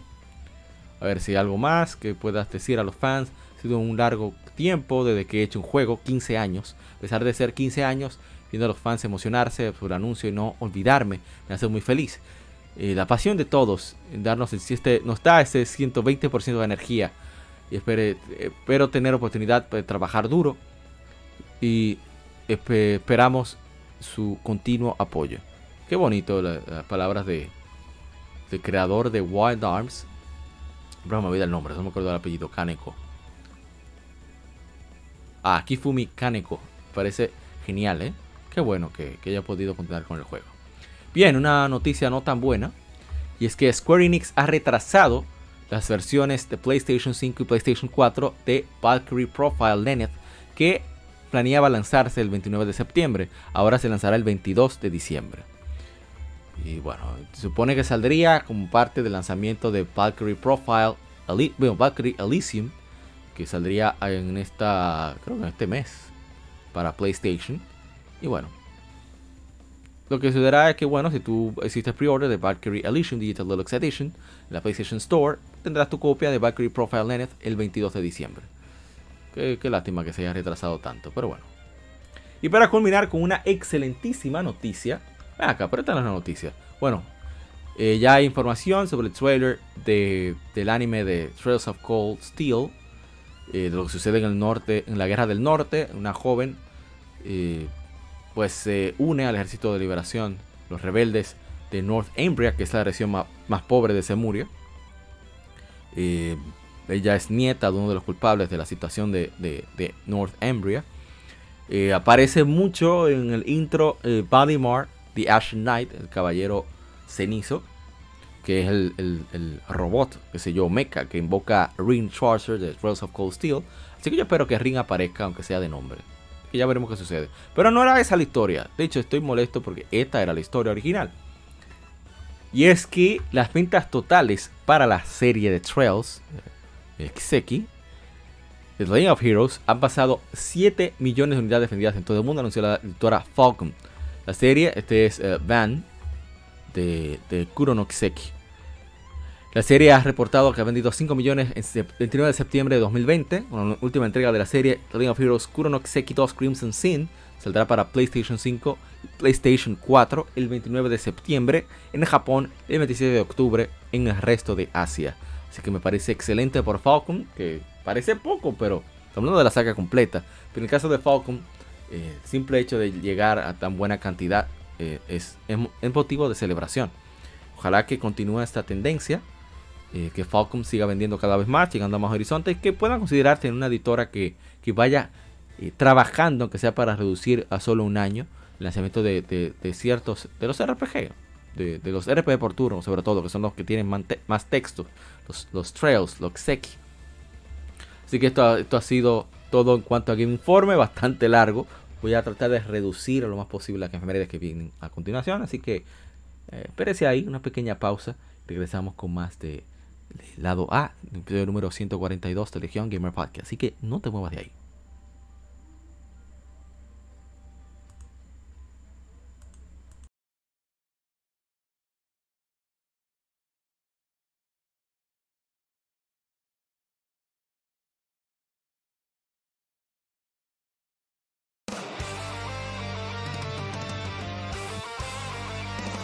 Para revivir los grandes momentos y títulos del videojuego clásico, no dejes de escuchar cada mes Modo 7 Podcast. Ven y recuerda con nosotros entre análisis retro, datos y anécdotas la época dorada del videojuego. Sin micropagos ni pases de temporada, solo puro amor por el pixel y el polígono. Modo 7 Podcast, la retroaventura comienza ya.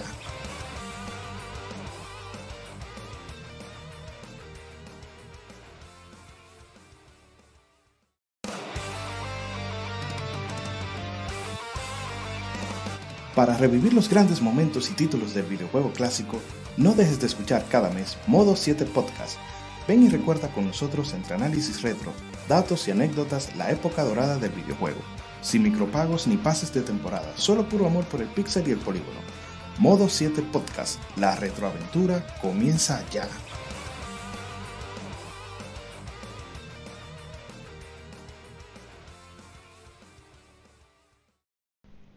Los cómics no son solo superhéroes y el manga no es solo muñequitos de pelea.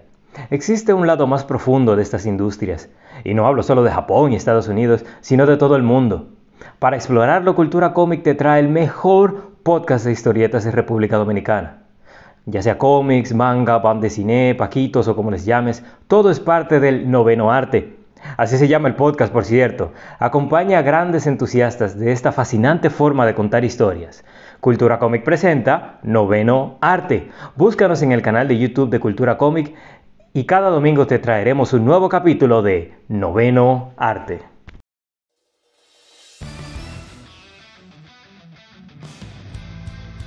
Legión Gamer Podcast, el gaming nos une. Somos un podcast enfocado en videojuegos que converge actualidad con las noticias más relevantes y títulos que experimentamos entre episodios, sobre todo aquellos de nicho, discutiendo temas atemporales con invitados, así como juegos de aniversario quincenalmente, conjugando datos concretos con la opinión de quienes participan. Estamos en redes sociales como Legion Gamer RD. No olvides revisar hashtag GameFemérides para dejar tu opinión de tus títulos favoritos para que participes en el programa.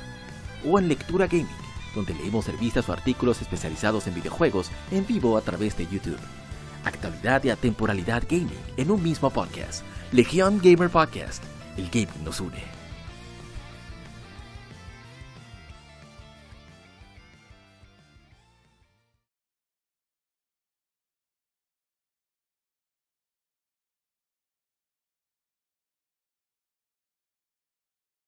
Game Mérides juegos y consolas de aniversario son comentados entre hechos y anécdotas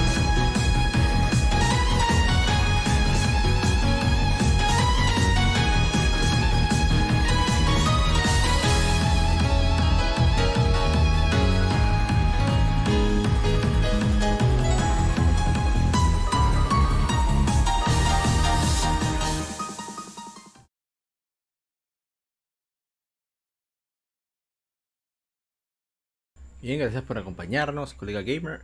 Y aquí vamos con el primero de la tanda. Voy a poner inmediato, friendo y comiendo. Aquí no se relaja. Aquí somos. No mentira, relajando. Bromeando. Primero de la tanda, vamos a ponerlo por acá, que ya lo conoce muchos. Vamos a bajarle un poquito el volumen. Muchos lo conocen, voy a moverlo, adelantarlo un poquito. Ahí por acá. Y, ok, vamos entonces a ver. Em, estábamos aquí. Hace 25 años se lanzó en América Final Fantasy VII. Es un RPG desarrollado por Square o Square Enix para el primer PlayStation. La séptima entrega principal de Final Fantasy. A nivel mundial fue distribuido por Sony y fue el primero de la saga en lanzarse en Europa. La historia del juego sigue a Cloud Strife, un mercenario que se une a una organización ecoterrorista para detener a la mega corporación que controla el mundo de usar la esencia de vida del planeta como fuente de energía. Varios eventos envían a Cloud y a sus aliados a perseguir a Sephiroth, un superhumano que pretende destruir su planeta. Durante el viaje, Cloud hace amistad con los miembros de su grupo, incluyendo a Eric Gainsborough, quien tiene el secreto para salvar su mundo. El desarrollo inició en 1994, originalmente para Super Nintendo. Después de varios retrasos y dificultades técnicas de experimentar en varias plataformas, Square movió la producción a PlayStation, en gran parte por las ventajas del formato CD-ROM. El staff veterano de la serie regresa, incluyendo el creador y productor Sakaguchi, director Kitase y el compositor Uematsu, maestro Nobuo Uematsu. El título fue el primero de las series en usar full motion video y gráficos en 3D, de los cuales eran superpuestos en, entornos 2D pre-renderizados. Vamos a leer algunos de los comentarios que nos dejaron. Aquí vamos a ver. Dice John Gómez, el mejor juego de la historia. Bueno, es una declaración fuerte. ¿eh? Dice René Cabrera, lo compré hace años original para PC y aún no lo he jugado. Eso es normal. Lo importante es que lo tienes. Dice Ricardo de Heredia, yo compré un PlayStation de segunda y venía con la consola, o sea, de segunda mano, supongo que quiere decir. A ver, continuamos. Bueno, en mi caso, vamos a ver en Instagram antes de yo dar mi opinión. Me parece que este juego es muy bueno. Voy a adelantarlo un poco. Poco más. Y, uh, ok, vamos a entonces a llegar. Para con. Han sido muchos juegos. Septiembre es un, es un mes. Es un mes difícil de septiembre. ¿eh? Debo decir. Pasaron cosas, pero. Pero cosas. A ver, a ver los comentarios en Instagram. Dice Luciana Smith, ¿de Super NES tiene algún juego en 3D? Bueno, Star Fox es uno de los pocos. Dice Sasect, 25 añitos ya, qué bonito recordarlo. Muchísimas gracias Sasect. Y bueno, eh, vamos, eh, que decía, el juego me pareció muy bueno. Debo decir que tiene un pacing extraordinariamente bueno. Se nota que estaban los veteranos completamente involucrados. El gameplay tiene la misma base de, de los anteriores, de Super Nintendo. Sobre todo 4, 5 y 6 pulido, con un sistema más simple de materia. Eh, bueno, simple no, un sistema de materia bastante chévere y está atado a las armas. Y bueno, es un gráfico 3D, se veía bastante bien. Yo, a mí no me molesta, mucha gente dice, no sé, se queja mucho, yo, lo veo bien. Pero yo nunca me he alejado de esta generación, quizá por eso no me molesta tanto. Pero bueno, muy buen juego. Hace 18 años se lanzó en América Pokémon Fire Red y Pokémon Leaf Green remix de la primera generación de Pokémon para la tercera generación. Vamos a ver si tenemos comentarios por ahí de estos juegos. Oh, sí, tenemos comentarios. Dice mi hermano Kevin, Kevin Paneles, sigan su, cuenta. Eh, Cultura Comic, ¿eh? podcast Cultura Comic RD. Lo estoy jugando ahora, me estoy tomando mi tiempo, llevo 30 horas y solo tengo 5 medallas. Para este tiempo ya habría terminado el juego, así es. Yo también lo estoy jugando así despacio, tratando de atrapar los Pokémon, etcétera, etcétera. Muy bueno, ¿eh? De los mejores juegos de Pokémon en mi opinión. Mucho hype que había en, ese en esa época. También hace 19 años se lanzó Final Fantasy Tactics Advance un RPG eh, para Game Boy Advance, obviamente por Square Enix. Y a ver, tenemos comentarios. Dice Rodrigo Romo. Me encantó todo del juego, menos el final, un poco seco. Dice Beat 8 Games, juegazo. A ver qué tenemos. En Instagram, King Azuokra dice, gran juegardo. Seguimos, tenemos más jueguitos. Hace 17 años se lanzó Burnout 3 Takedown por Criterion Games y Electronic Arts. A ver, tenemos. Dice mi hermano, la gente Cobra, Kiori11 en Instagram. Excelente juego, uno de los, uno de los mejores de la serie. A mí me encantaba, ¿eh? Yo no soy fan de los juegos de carrera, pero Burnout tiene ese yo no sé qué. Encantaría que lanzaran tanto el Revenge como este Burnout. Una colección de los Burnout para consolas actuales, de verdad. Porque son muy buenos juegos. Yo lo pude jugar, lo tenía original, lo presté, nunca me lo devolvieron. Un clásico, ¿eh? yo tengo una, maldición con eso. Bien, este juego de verdad que yo quería jugarlo para su Game Femérides, pero el tiempo simplemente no me dio. Dijo, bueno, yo lo he jugado otras veces. Y, y voy a agradecer a GamerLab eh, DR que me, me, vendió a buen precio. El original de Wii lo tengo ahí. Eh, voy a ver si envío una foto en redes sociales pronto. Dice Josué Cartillo sobre este, este juego, eh, Muramasa Rebirth, de Demon Blade, perdón, de, Nintendo, de Wii, que salió hace 13 años. Dice eh, juegazo, juegazo, dice José Cantillo. Dice Víctor Barragán Carrera, muy buen juego, aún lo estoy jugando en mi celular. De hecho, yo pensaba a grabar el gameplay de la versión de PlayStation Vita, pero eh, de todas formas tenía la intención de leer la revista donde se hace la revista de Club Nintendo donde se hace la reseña de este juego. Y, bueno, simplemente no me dio el tiempo, lamentablemente. Vamos a ver, a ver. Ahora son tantos juegos que tengo que elegir cuáles, son los que voy a jugar. Me estoy basando ahora, este año me he basado más en los que deseo jugar, o en, aquellos que no he jugado para, probarlos. Y pues ya, dar una opinión, aunque sea pequeña. Y, ah, a ver, dice, muy buen juego, aún lo estoy jugando, dice Víctor Barragán Carrera. No tenemos comentarios, me parece, en Instagram, no. Vamos con el que sigue. Hace... Ah, bueno, de esto sí tenemos eh, gameplay. Vamos a ponerlo de inmediato. Vamos a culminar con, Final Fantasy 7. Dieron un permisito, permiso para Fantasy 7.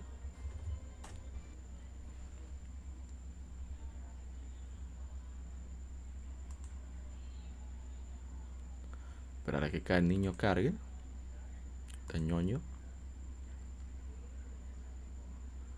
creo que por aquí que arranco ya a jugar bien, porque tenía años sin jugar eso. Años. Cosa terrible. Ponerlo por acá, ya que va tomando, va tomando su, rumbo el juego.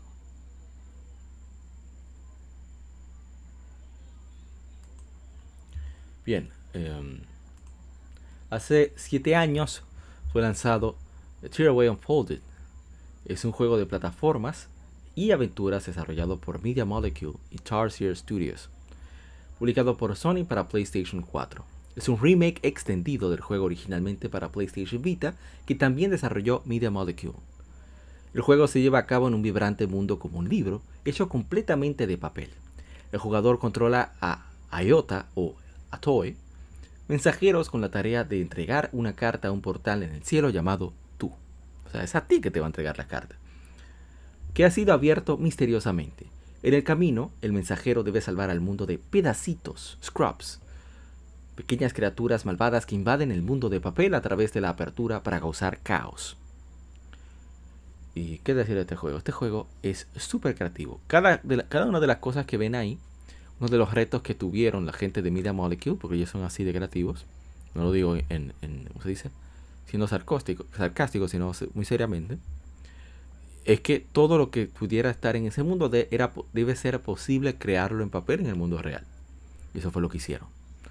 Es una tarea impresionante, el juego es bellísimo. Mira que yo no soy muy de juegos artísticos. De hecho, yo soy generalmente 99.99% de las veces un, un arte artístico en los juegos. A mí me encanta que los juegos sean juegos que se diviertan, que sean locos y punto. Pero aquí hay un trabajo, un trabajo increíble. Eh, que eh, la verdad es que eh, yo estoy fascinado con, con, el juego, por eso duré un ratazo tratando de averiguar la manera de poder avanzar. Pero finalmente la encuentro.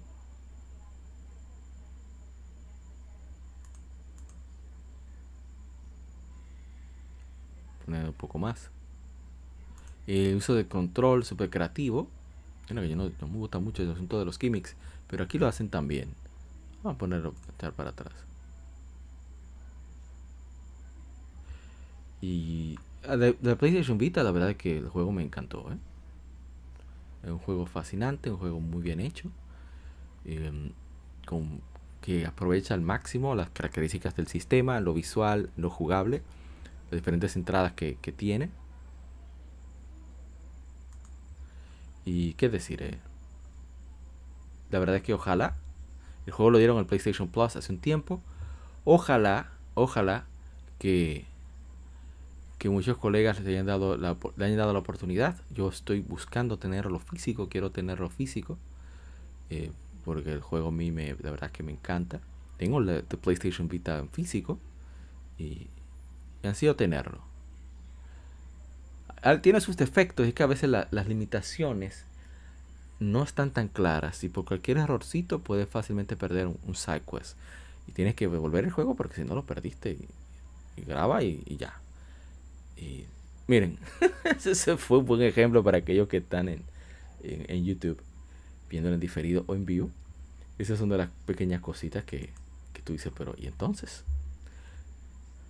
Dice Super no tiene Super Mario RPG. No, pero Super Mario RPG lo que hace es que aprovecha una, una nueva versión más poderosa del Super FX Chip para poder hacer eh, gráficos pre-renderizados al, estilo de, de, Donkey Kong Country, con más detalle para hacerlo más parecido a lo que podían hacer PlayStation y Sega Saturn en ese momento, y el Jaguar, Atari Jaguar.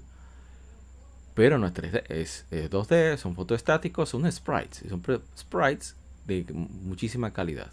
Claro, sí hay elementos 3D. En fin, eh, que muy buen juego. Un juego eh, impresionante. Eh, Unfolded. Vamos entonces con, con el título que sigue. Voy a asegurarme que no haya nada. No, no hay nada. Muchas gracias por los likes. Ah, también hace 27 años se lanzó en América el primer PlayStation. un sistema importantísimo que rompió todos los paradigmas. únicamente el que comentó con una foto fue mi hermano Luis Manuel Franjul, eh, admin, creador de eh, Mira como ahí se perdió ya el Psycho es para siempre. O sea, por eso que yo tengo que reiniciar.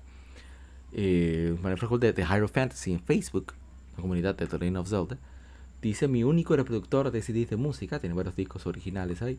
Muy bonito el PlayStation. Yo conservo, tengo el PS1, el chiquito, el Slim, y el normal, que era el que tuve en mi infancia, adolescencia.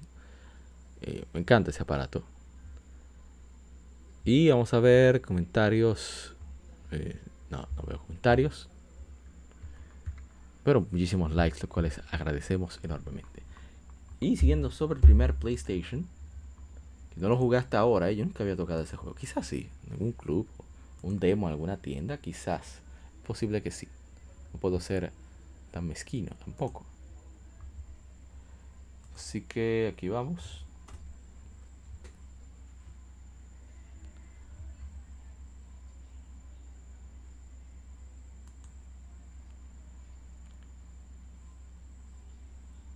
Vamos, vamos, carga.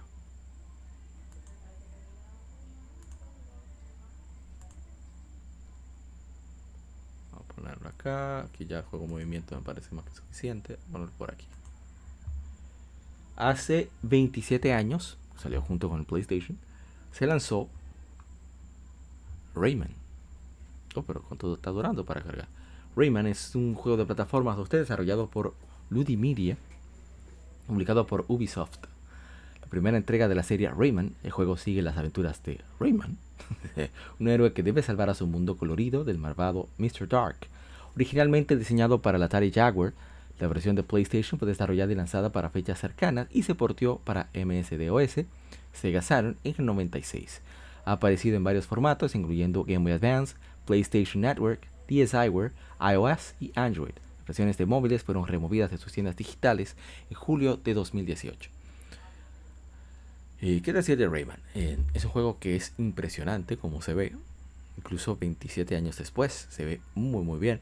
Estaba de hecho original, originalmente pactado, planeado para lanzarse en, el aditamento Super Nintendo PlayStation. De hecho, creo que hay una versión jugable andando rondando por internet para aquellos que quieran conocer más sobre la historia, sobre este misterio de la historia. Eso es fantástico. Ese tipo de cosas me encantan que, se liquen siempre. Dice Carlos Roberto Zárate, juegazo y qué gráficas tan lindas. El juego se ve muy bien, ¿eh? hay que decirlo. Demasiado bien se ve ese juego. A ver si tenemos comentarios. No, no tenemos sobre Raymond. A mí me impresionó que eh, es muy sólida la capacidad de respuestas, de respuesta que tiene el juego, como la, la, base ha estado desde la primera entrega. Los juegos son es más lento que las entregas más modernas, eh, pero es algo típico de los juegos europeos, no es algo como muy nuevo que digamos. Me gusta cómo de manera intuitiva te van enseñando la manera de progresar, vas aprendiendo con los errores, etcétera, etcétera. Está muy bien logrado ese aspecto. O sea, esto es, un juego de su época, de los 90, definitivamente. Eh, debo decir que, me sorprendió que tuviera tan buena calidad, no solo en lo visual, también en lo auditivo y en lo jugable. Un juego muy, muy sólido, eh, muy intuitivo, por lo menos para mí es bastante intuitivo. Las reglas se establecen muy claras, eh, no hay que estar adivinando mucho. Y cómo tienes que utilizar eh, aspectos del entorno para tú poder avanzar. Eso me parece brillante, parece genial. Así que ojalá lo prueben. Que, Ubisoft se haga ahí una colección de todas las Rayman. ¿eh? Yo estoy así, tirándole, tirando pullas al aire, a ver si la pego Pero qué buen juego es Rayman. ¿eh? El trabajo de sprites 2D, la calidad de la animación, el gran trabajo con respecto. Mira, olvidé, pude haber tomado eso si no hubiera estado de necio. el audio, gran trabajo de, de Michel Ansel y su equipo. Vamos a pasar a lo que sigue. Hace 26 años se lanzó Crash Bandicoot, el primer Crash. Excelente, muy buen juego. Retador. Poco de que, no sé si sea un juego que te vaya a volver loco, pero es divertido. Es genuinamente divertido. Y es una locura lo de, Crash. Pero uno pierde la vida así, de manera muy tonta.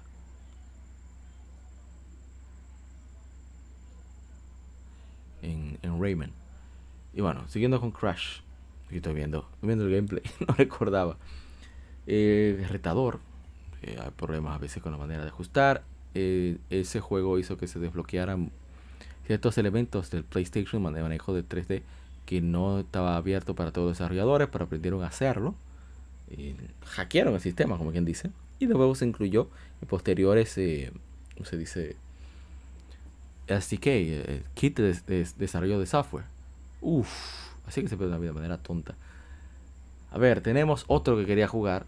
Pero Crash no quería jugar, pero el tiempo no me iba a dar realmente. Hace 24 años se lanzó en América Spyro the Dragon, un juego de plataformas desarrollado por Insomnia Games. Y lo lanzó Sony en, todo el mundo. Muy buen juego. A ver si tenemos comentarios tanto de Crash como de Spyro. Este dragoncito me encanta. Nota que de, es de, Insomniac, tiene actitud. Veamos, de Rayman no tenemos. Casi muchos likes. De Crash Bandicoot, nope. A ver, de Spyro tampoco. que continuamos. Yo jugué Spyro como en 2000 12, no, no, 2014, por ahí. Lo pusieron a un dólar, todo, muchísimos juegos de PlayStation. Yo quedé fascinado. Bien, seguimos. Eh, Parasite Eve se lanzó hace 24 años para el primer PlayStation por Square Enix. Tenemos nada en Facebook, nada bueno, en Instagram. Dice Heavy Darkness. El juego que me introdujo a la saga fue The Third Birthday de PSP. Para mí no fue tan malo. Vamos con el siguiente que tenemos mostrar. Eh, tenemos gameplay para mostrar. Son muchos juegos, pero muchos juegos. Tengo que cortar un poco los comentarios. Porque son, son bastantes.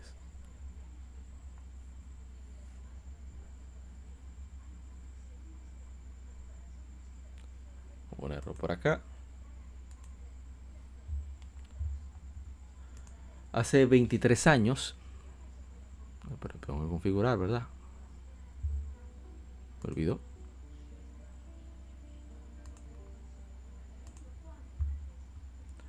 Se lanzó en América Final Fantasy VIII, un RPG desarrollado y publicado por Square o Square Enix para PlayStation, primer PlayStation. Octava entrega principal de Final Fantasy sucede en un mundo de fantasía con elementos de ciencia ficción. El juego sigue a un grupo de jóvenes mercenarios liderados por Squall Leonhardt que son llevados a un conflicto causado por la hechicera Idea. Después de vencer a Idea, los protagonistas se enteran que estaba bajo el control de Ultimisia, para eh, una hechicera del futuro que quiere comprimir el tiempo. Durante la misión, Squall lucha con su rol como líder y surge un romance con una de sus compañeras, Rinoa Hartley. El desarrollo inició en 1997 durante la localización en inglés, a inglés de Final Fantasy VII. El juego se basa en los cambios visuales de, Final Fantasy VIII, incluyendo el uso de 3D y entornos pre-renderizados, aunque también sale de tradiciones de la saga. Bueno, de Final Fantasy VII quiero decir. Es el primero en usar proporciones realistas, consistentes, una canción como tema musical y no utilizar puntos de magia para hechizos. Sí, eso confundía a muchos el Junction System, que a muchos les alejó, otros era lo tosco y lo, lo emo que puede ser, que es Scolding Heart. Y eso no, no afectó mucho que digamos. Yo disfruté mi juego. Ese intro lo considero uno de los mejores que se han hecho en gaming. Ojalá llegue algo que se equipare. Pero no lo he visto todavía.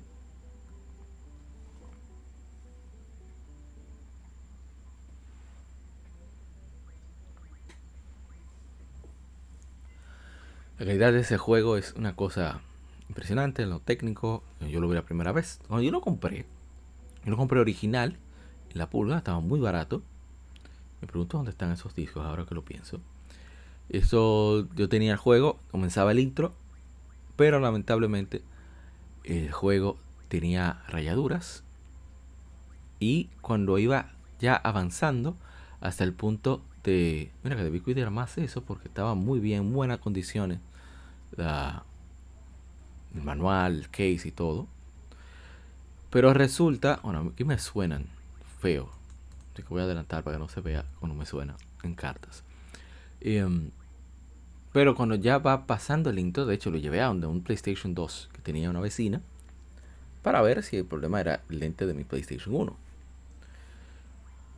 Lamentablemente no avanzaba de, de ya casi finalizar el cinema de introducción fue un motion video de introducción de, de, Final Fantasy VIII. Lo dice Vicos, Vinos, Vinos, algo así. No me acuerdo cómo era. Y bien, em, muy buen juego. Tiene sus problemas, sus defectos. El juego perfecto. Hay unos que se acercan, pero no son perfectos. Y ojalá y, y siga apareciendo más.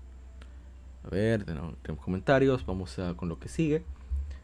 Hace 23 años se lanzó en América, al mismo día, bueno, Fantasy 8, el Sega Dreamcast. Tenemos un comentario, dice eh, mi hermano eh, de Higher Fantasy, el Frank Hull. Dreamcast merecía más amor, pero siento que faltaron más RPG y como los juegos son muy difíciles de encontrar, sale, eh, bueno, instaló algo para resolver ese problema. Bueno, es que Sega tenía mala fama, Sí, gastó, desperdició mucho dinero en ciertas cosas que no debía, como poner a dos equipos para hacer el mismo proyecto, hacer dos proyectos diferentes para un mismo fin, eso no tiene sentido. Entre otros problemas que podríamos discutir. De hecho, voy a ver si invito a, a mi hermano Lajar de Retract Entertainment, a la gente Cobra. Y por qué no, invitar también a, no sé si al hermano Gary Pirómano, o a alguien también que haya vivido, vivido de lleno esa, esa época, esa consola yo no, yo nunca, yo vi un Dreamcast encendido hace como tres años. Para que den su opinión de qué sucedió, desde un punto de vista de jugadores de esa época. Pero hubo muchos problemas, muchos grandes problemas. Y es una prueba de que la piratería no garantiza éxito de una consola.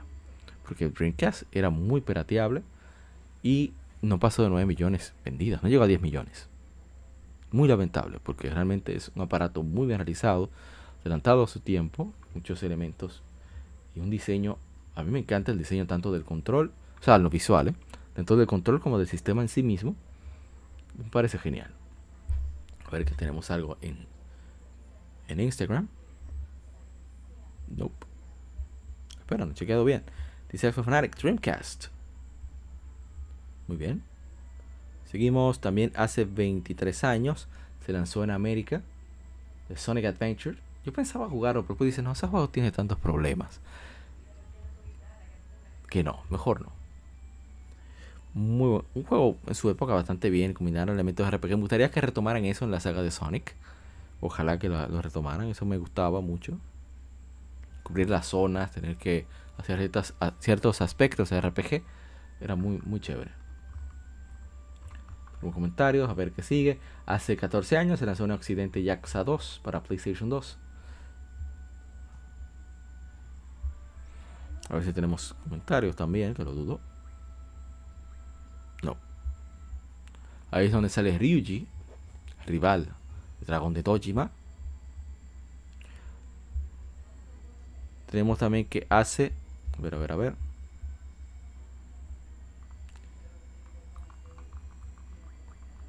Hace 29 años se lanzó Constar Heroes para Sega Genesis o Mega Drive. Excelente juego. Dice el gamer culto, un juegazo de principio a fin. Así es. Es muy bueno. Yo lo pude jugar en mi infancia, en mi Sega Genesis. Qué buen juego, me lo prestaron. Era malísimo, pero como quiera lo intentaba jugar. Bueno, todavía soy malísimo. La diferencia es que ahora soy más necio. Bien, vamos entonces. ¿Qué sigue? Ah, este juego tenemos gameplay. Le tengo un cariño muy especial porque fue el primero de esa saga que pude probar.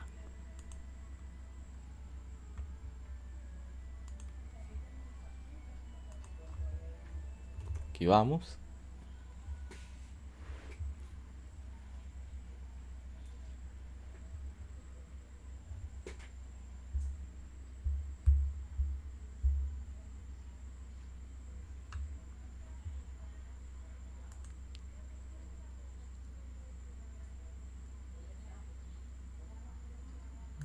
Pero porque no se escucha.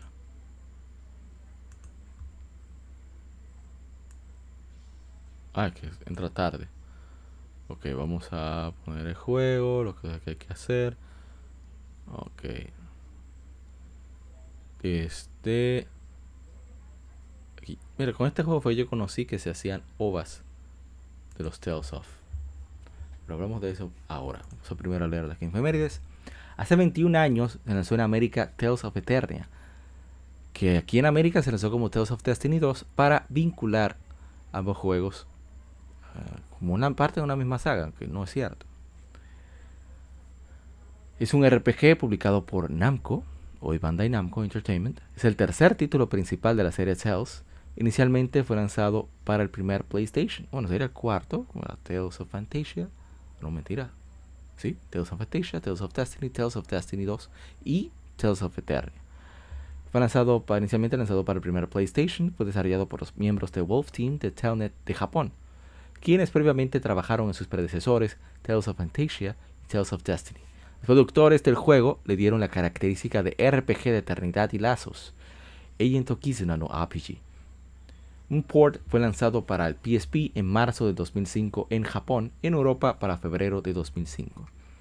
Aquí no salió ese juego para PSP, que los tiene mi hermano Dart Un día de esto yo iré para allá y se los robaré. No, mentira, Dart. Mucho cariño. A ver, tenemos comentarios. Dice Andrés Carrero 93. En Japón se llama Tales of Eternia pero el Tales of Destiny 2 original salió para PlayStation 2. Ah, mira, pues entonces sí era el tercero. Um, bueno, pero pusimos Tales of Eternia. aunque la parátula dice otra cosa, ¿no? que fue la que publicamos. Bueno, este juego, yo recuerdo que lo vi en la, bueno, la pulga. Obviamente no era oficial. Dije, bueno, voy a arriesgarme a ver qué tal. Porque en esa época las cosas se hacían así. Como era tan barato, tú decías, me gusta la portada de ese juego, deja ver. Deja ver si funciona. Deja ver si, qué tal. Eh, lo probamos y me encantó. O sea, la personalidad que tienen cada uno de los, personajes, la redundancia, las características, la manera de atacar, las especializaciones de, los, de las técnicas que aprenden, eh, la interacción que tienen. Eh, es un elenco muy vivo, bastante eh, diversa en cuanto a sus preferencias, emociones, visuales, etc. se ve bastante bien. cada uno tiene sus fortalezas y debilidades, no solo lo jugable, sino también lo que incorporan al equipo en cuanto a la trama. Aquí no hay damiselas en peligro. Aquí solo hay gente que da durísimo.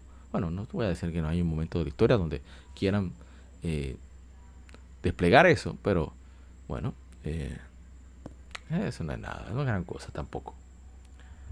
Pero es muy, muy, muy buen juego. A mí me fascina.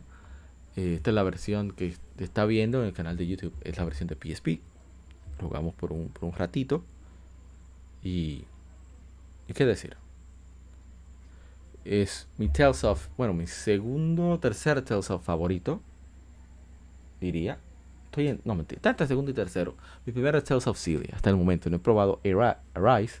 Lo tengo ahí en celofano, como decimos en mi país, en sus plásticos. Mi segundo favorito está entre este y Tales of Symphonia. Me encantan ambos. Y, este fue el primer Tales of que probé. Y la verdad es que, que, que genial. Me encanta la persona de Rick Herschel. siempre se queja de que, óyeme, si no me pone comida, a mí no me interesa. Si no me da beneficio de comida, puede rodar durísimo, como decimos en mi país. Y la verdad es que es un personaje muy chulo. Dice, bueno, pues me retiro, siga con el podcast. Muchísimas gracias, Taicho. Buenas noches a todos. Dice BW2393. Rayman de Game Advance. Muy duro, sí. Y como decía, eh, es un juego muy sólido, un juego muy bueno. Tiene su gameplay que es obviamente de su época. Eh, cerca del año 2000 para primer PlayStation. Y lo hicieron muy bien. ¿eh? Se deja querer ese jueguito. Y vamos a, ver qué sigue. Hace 21 años se lanzó Advance Wars. En Japón se lanzó como bundle. Muchísimo tiempo después. A ver los comentarios. Gracias a todos por compartirlos. Publicaciones.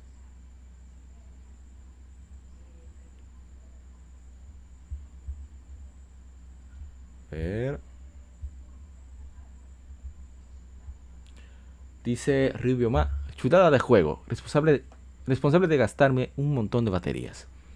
Gonzalo Ignacio Carrasco Palma dice, siempre me quedaré con el primero de Game Boy Advance. El segundo de Game Boy Advance también es muy bueno. Ya para 10 como que no terminó de gustarme al saltar a las dos pantallas. Qué difícil eso, ¿eh? que se escuche algo, por lo menos. A ver. Tenemos que también salió hace 18 años, se lanzó Mega Man Zero en América por Inti Creates y Capcom para Game Boy Advance. Que los amigos de Modo 7 Podcast tienen un especial dedicado a este juego. tenemos comentarios. Bueno, la saga diría yo.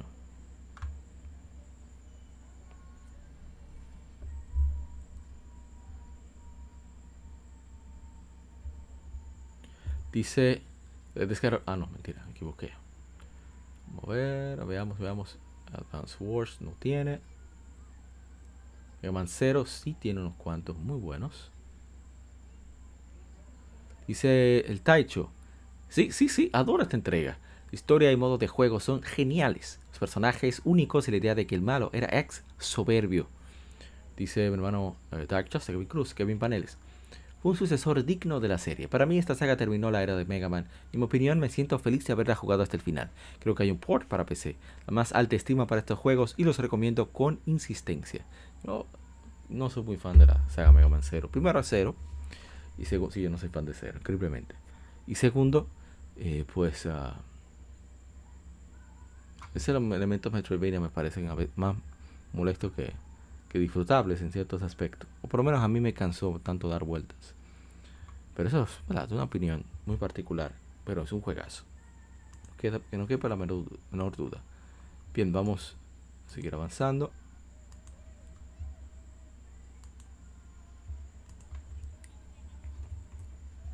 Vamos a Reed Herschel.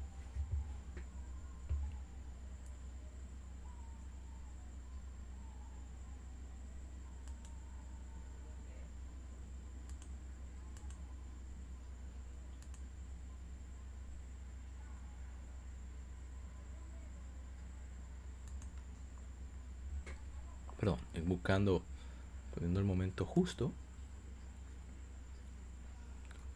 Hace nueve años se lanzó en América Puppeteer. Qué juego ese.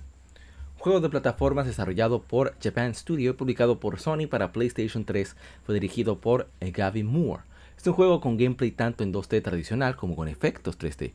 Moore dice que Puppeteer se juega mejor en 3D que otros juegos porque la cámara no se mueve y su equipo usó un método de 3D que resultó sin pérdidas de frame rate. Muy importante eso, ¿eh? Es un juego de plataforma estelado en el que el jugador controla al personaje Kutaro, un chico transformado en marioneta que inmediatamente decapitado. A través del juego, Kutaro obtiene varias cabezas para reemplazar la suya cada una permitiendo ciertas animaciones y refiriéndose a escenarios adyacentes. Si Kutaro es herido por un enemigo u obstáculo, pierde su cabeza.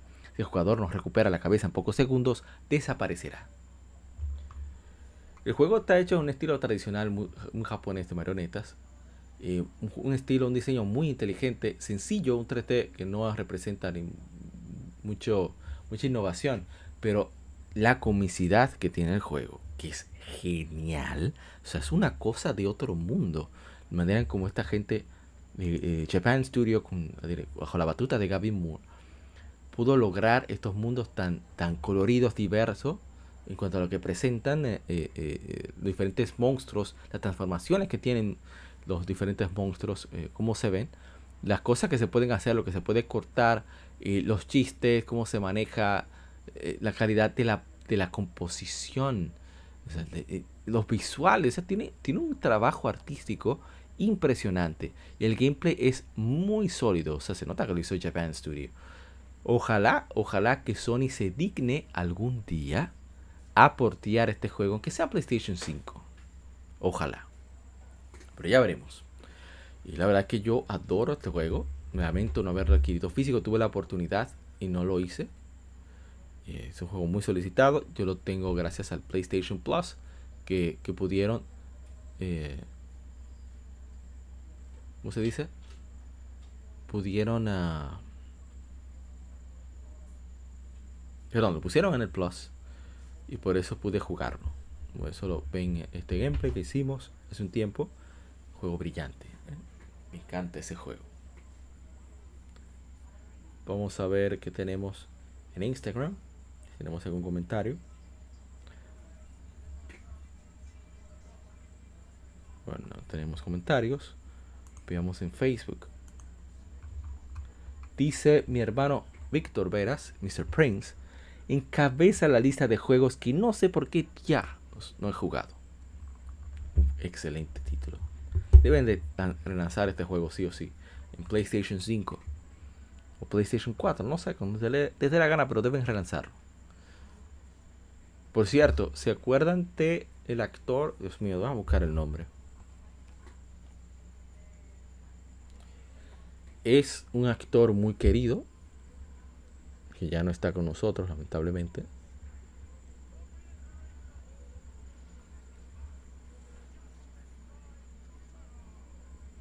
Tier PS3, a ver, narrador.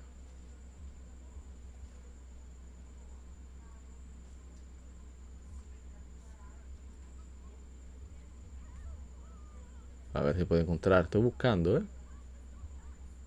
Pero miren los movimientos que tienen los personajes. La interacción que tiene. Es una cosa impresionante. Y, se puede jugar en 3D. Y tienes el monitor y los lentes. Por eso es que ven que siempre se dirigen a la, a la pantalla los enemigos. Muchas de las cosas que, que suceden ahí.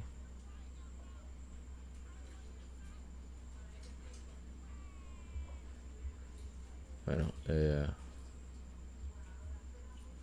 Y, tiene mucha interacción, los interactor, eh, eh, interactúa mucho el narrador. Y Dios mío, me olvidó el nombre de.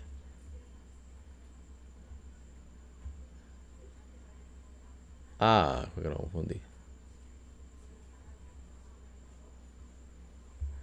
Dios mío. Déjame buscar bien. Ah, me equivoqué. Stephen Criff. Es un excelentísimo trabajo en interpretación. Y como decía, em, la historia es muy sencilla, que tiene que recuperar su cabeza. El Moonbear es un desastre, eh, que era un osito bonito y se convirtió en un monstruo, una especie de Teddy, queriendo robar las almas de todos los niños, no puedan soñar es una historia que, ¿saben? Es infantil, pero también tiene su, aspecto de, ¿cómo decirlo? De, cierta oscuridad. Y, por eso la, magia, esa mezcla, es lo que le da ese toque. Vamos entonces a ir con el siguiente. Ah, este también tiene gameplay. Hay que ponerlo.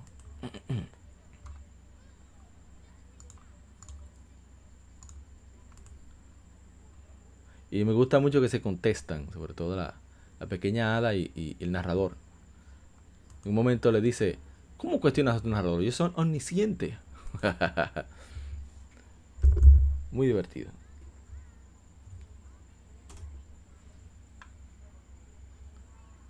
A ver. Excelente trabajo la actuación de, de ese juego. Bueno, es un juego que es bulloso, pero orgulloso bien, que lleva a los 80. Vamos a poner un gameplay más chulo. Bueno, voy a poner el principio porque yo quiero destacar el audio. Necesito destacar el audio, de hecho. El principio, ahí, way forward. Vamos a leer. Hace 10 años se lanzó Double Dragon Neon. Es un juego beat'em up por parte de la serie de parte de la serie Double Dragon. Fue desarrollado por WayForward Technologies y publicado por Majesco Entertainment. Es el reboot de la serie Double Dragon para PlayStation 3 y Xbox 360. Fue el primero de la serie donde Million, el, previo propietario de los derechos después de que Technos Japan quebrara, no estuviera involucrado en su desarrollo.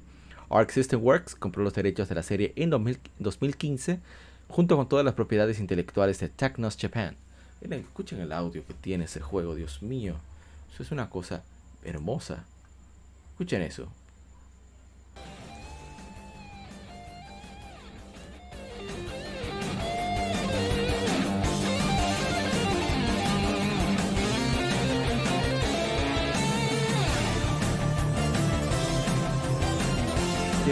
hacen un excelente trabajo artístico, de verdad.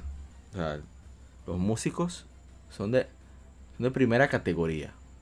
Que no quepa la menor duda sobre eso. El arreglo. Muy bien, vamos a poner otra pieza. Sí, sí, siempre que tengo que hablar del juego, pero es que, pero es que me parece tan genial. Escuchen esto, escuchen esto, escuchen esto. Y después hablamos, todo lo que ustedes quieran. Sí que inicia el juego originalmente, ¿eh?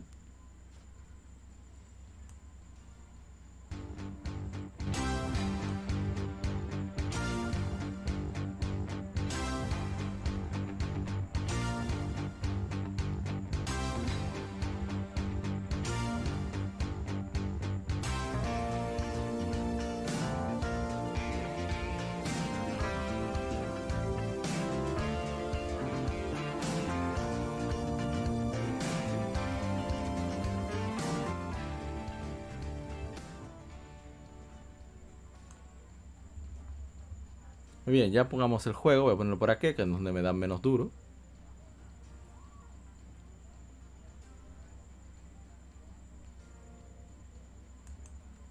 Bien, el juego incorpora mecánicas nuevas.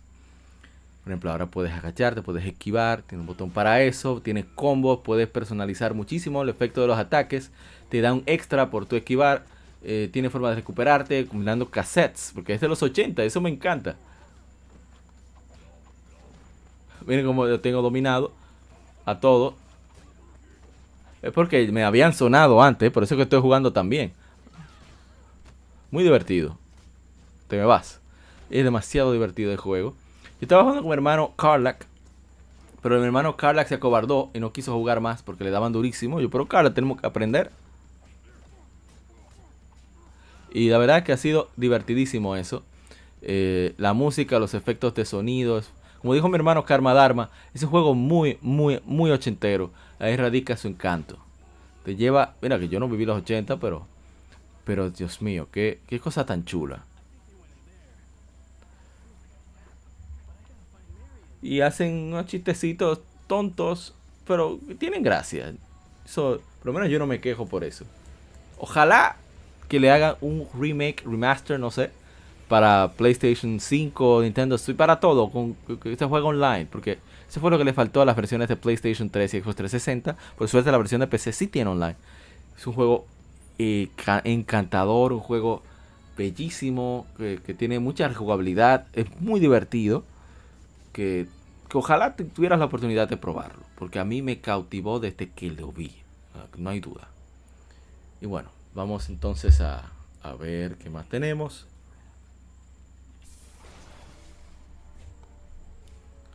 Tenemos, ¿qué más tenemos? ¿Qué más tenemos?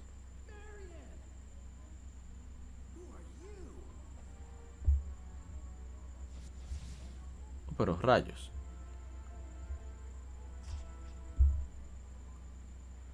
Liberándome de los comentarios. A ver, a ver, a ver.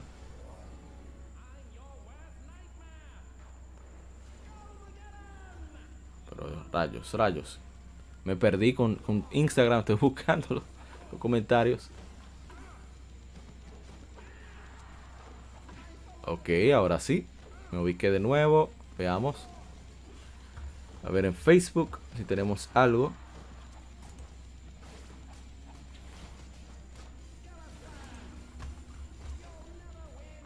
Ok, no está.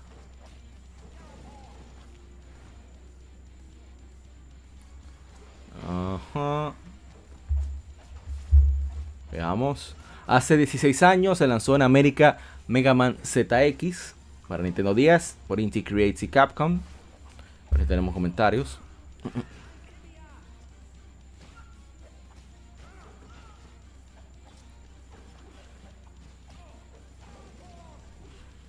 ¿Dónde está? ¿Dónde está? ¿Dónde están los comentarios?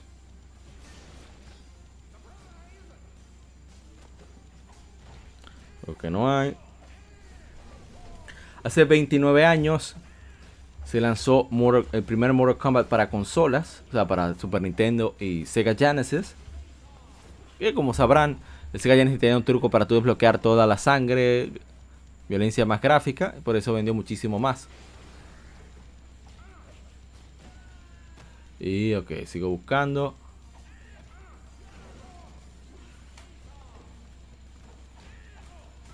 ¿Dónde está? ¿Dónde está? Ok. Este sí tenemos el gameplay. Así que voy a ponerlo. Estamos casi terminando.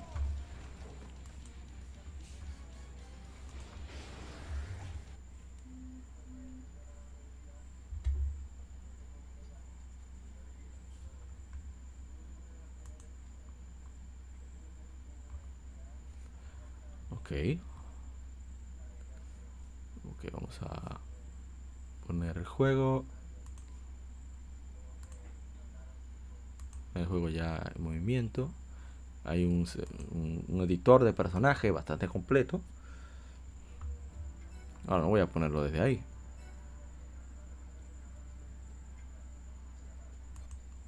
Ahí, se, ahí perdí muchísimo tiempo. Y en hace 11 años se lanzó en América White Knight Chronicles 2 es un juego desarrollado por Level 5, publicado por Sony en Japón y por D3 Publisher en América para PlayStation 3. El juego es una secuela directa de White Knight Chronicles y fue anunciado en el Tokyo Game Show 2009.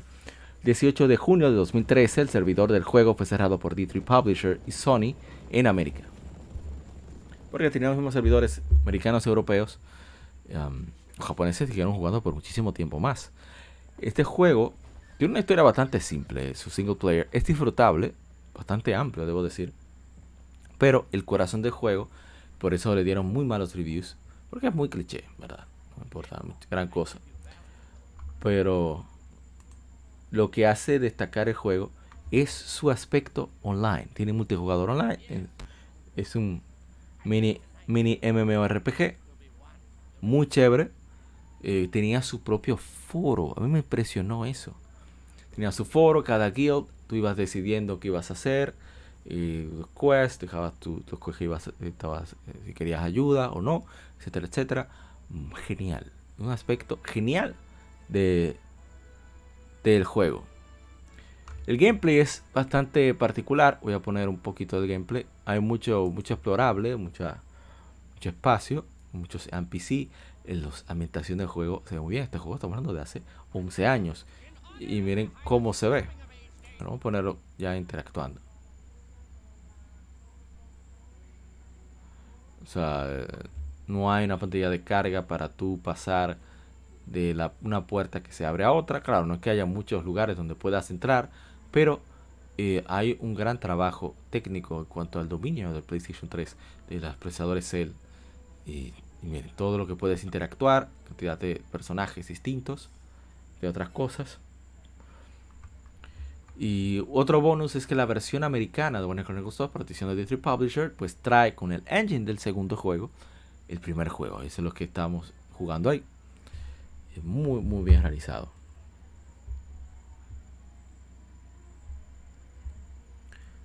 A ver, comentarios. Dice mi hermano Taicho, desarrollado por mi estudio de videojuegos favoritos, Level 5. 5, bueno, un equipo con demasiado talento y mucha creatividad. Buena efeméride. Así es, muchas gracias. Eh, a ver, ¿qué más? A ver, en Facebook creo que no tenemos nada. Ah, bien, sí tenemos. Me preguntaron si íbamos a transmitir Miguel y Ribarren Salas Cornejo. Como que sí, lo hicimos. Bien, otro juego que estuvo de aniversario, pues como decía, el corazón del juego era el multiplayer, el gameplay, bueno, iba a decir ya con otro, otro título. Eh, voy a poner la batalla ya, en movimiento. Tú tienes un cuadro para que te avise cuando vas a pelear. Si hago y Nokuni, Nokuni es exactamente igual. Lo único que tú eliges el comando utilizando la cruceta para elegir la línea de comando arriba o abajo.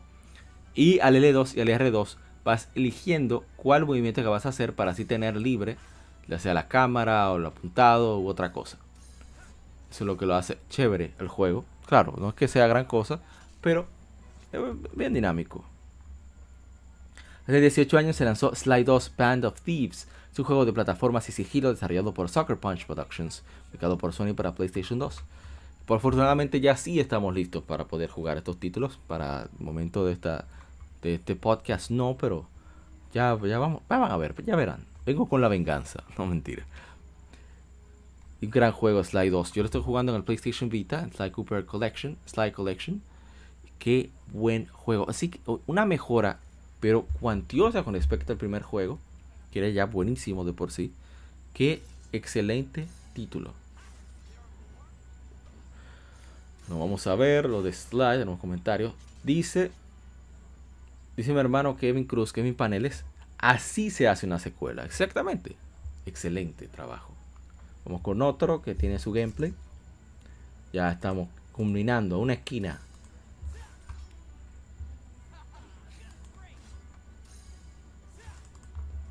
Vamos.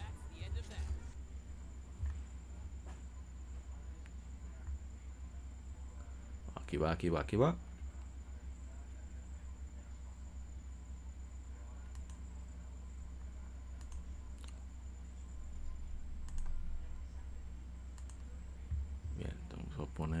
voy a poner la presentación, voy a poner directamente el juego. Bueno, voy a poner un poquito de habitación, porque yo quería, yo quería elogiar mi habitación, ¿verdad? El diseño de los personajes como siempre, los asiáticos dándonos cátedra.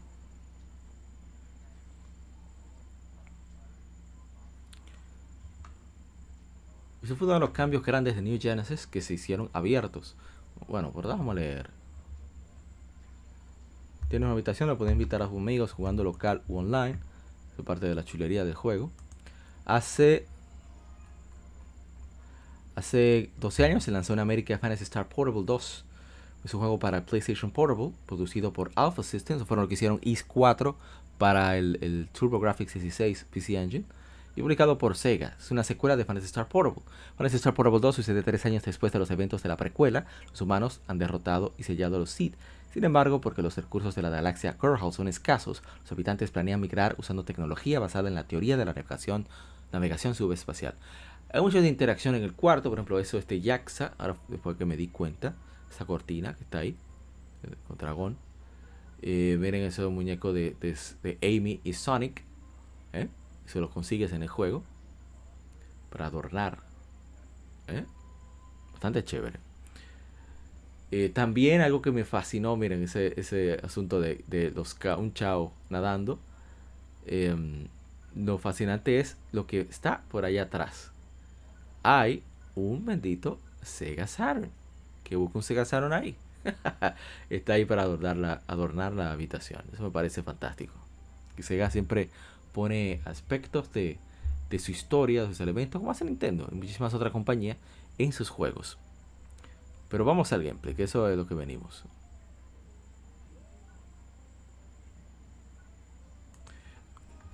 Se puede jugar local o online. Bueno, en online no creo que funcione hoy en día. Pero en local se puede jugar, PSP. Eh, el juego tiene unos gráficos muy buenos. Es el juego favorito, favorito que tiene en PSP. Eh, aquí los ataques solamente tienen dos botones para atacar. El círculo para utilizar objetos. La memoria no me falla. Eh, y tú presionas con un timing específico, pues puedes eh, mejorar, aumentar el daño causado, lo me parece genial. Tú puedes ir alternando los ataques. Eh, los ataques básicos que se hacen al cuadrado y el especial al triángulo, pues varían y van consumiendo, digamos, movimientos especiales, igualmente esquivar. Es un juego muy sólido. No es un juego, digamos, como Monster Hunter, que es un juego más ah, de acción pura de, con gameplay rápido, gameplay bastante de, respuesta, de reflejo. Aquí es un juego más lento, más, más RPG tradicional en ese sentido, muy parecido los clásicos de Dreamcast y demás. Hay muchas, muchas opciones de personalización. Por ejemplo, yo ando ahí con, con un short, me gustó, unos pantalones cortos, dos sables. Puedes cambiar de armas en el vuelo, es algo que me encanta de Fantasy Star. Y se puede hacer en esta, en Fantasy Star Portable 2 también en la Fantasy Star Online 2 New Genesis puede hacerse. Yo les recomiendo que jueguen New Genesis, que lo prueben, es gratuito. Tiene crossplay, o sea que puedes jugarlo donde te dé la gana. Bueno, se Switch. Aunque Japón salió claro.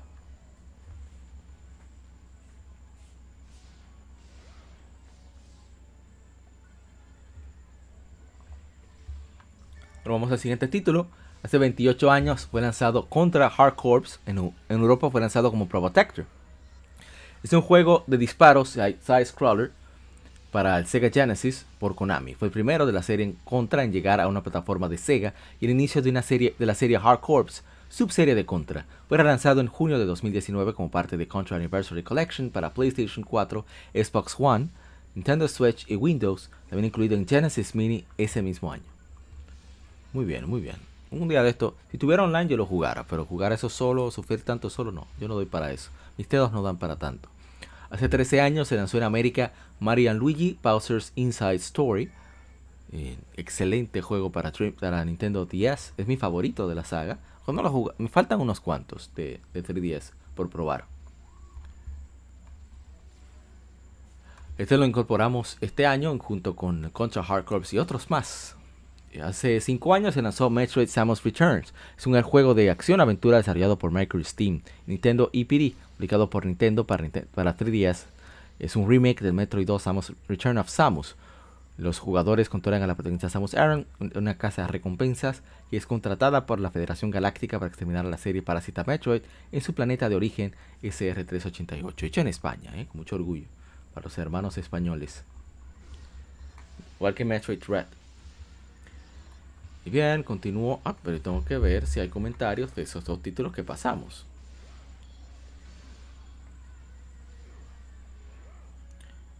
A ver, The Hard Corps. Merengue sin letra. Verde María Luigi.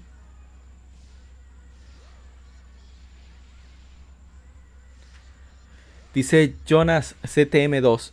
Este es, ese es un juegazo de los God, de los duros. A mí me encanta, ¿eh? Este es mi favorito porque brega mucho con Bowser. Tiene verse de Metroid Return, Samus, eh, ¿cómo se llama? Metroid Samus Returns. Vamos a ver. Dice King Azuokra, una grasita. El hermano Juego Vanias, excelente podcast, está en YouTube, chequenlo. Este lo habla sobre desarrolladores, eh, con, con, developers, perdón, con, con gamers, con gente que crea contenido, etcétera, etcétera. Muy, muy, muy auténtico, muy chévere.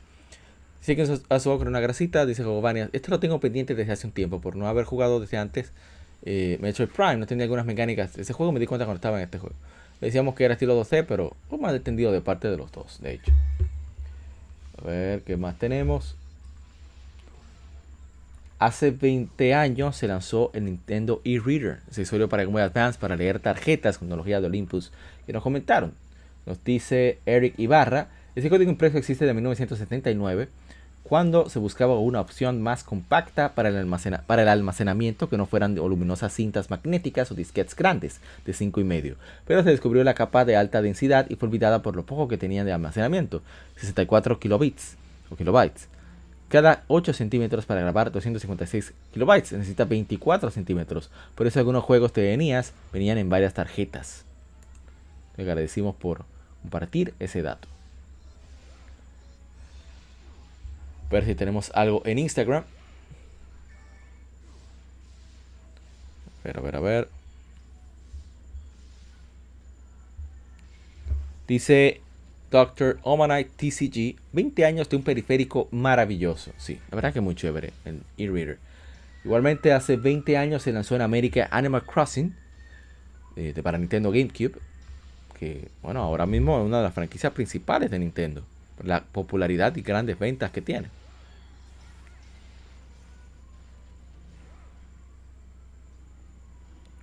Ver. nada de comentarios, pero sin muchos likes, lo que agradecemos. También hace 19 años se lanzó Boktai, The Sun is in Your Hand para Game Boy Advance por Konami. Dice Eric Ibarra, la segunda entrega también es buena. Eh, es buena. Eh, plasma el estilo de Hideo Kojima en su historia y jugabilidad. Así es. Dice Michael Simmons. Muchas gracias Michael Simmons. Las cosas de Kojima. Así es. También hace 14 años se lanzó en América Dragon Quest 4, Chapters of the Chosen, para Nintendo DS, un remake. Un engine similar al de, Bueno, se juega similar al de PlayStation, primer PlayStation, Dragon Quest 7. También hace 20 años se lanzó Kingdom Hearts. Es una, serie de RPG crossover bastante querida, bastante famosa. Le mi hermano Charlo Cero, que adora esa serie. Vamos a ver qué tenemos por ahí. Dice Kinazuokra, una grasa. dice Andrés Carrero 93. Ojalá saquen información sobre Kingdom Hearts 4. Bueno, eso está difícil. También hace 15 años se lanzó en América Eternal Sonata para Xbox 360. Luego llegó para PlayStation 3. Muy buen juego. Excelente. Basado en la vida de Chopin.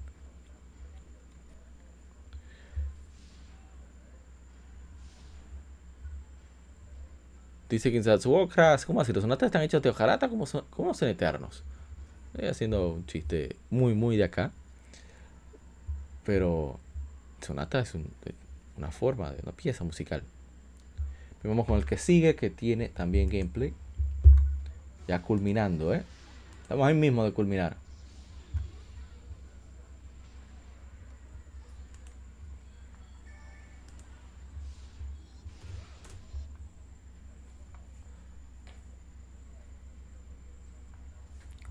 Carga.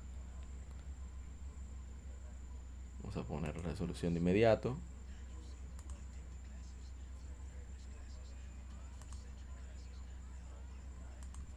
Esto no lo juego. Yo tenía muchos problemas técnicos con este juego. En PlayStation 5 y que PlayStation 5. Ojalá yo un PlayStation 5. PlayStation 4 parece que tiene ciertos problemas, no sé.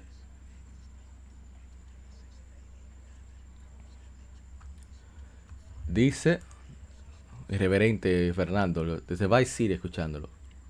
Vice City Stories. Dice, eh, hace nueve años se lanzó Grand Theft Auto 5. Es un juego de acción, aventura y disparos desarrollado por Rockstar North y publicado por Rockstar Games.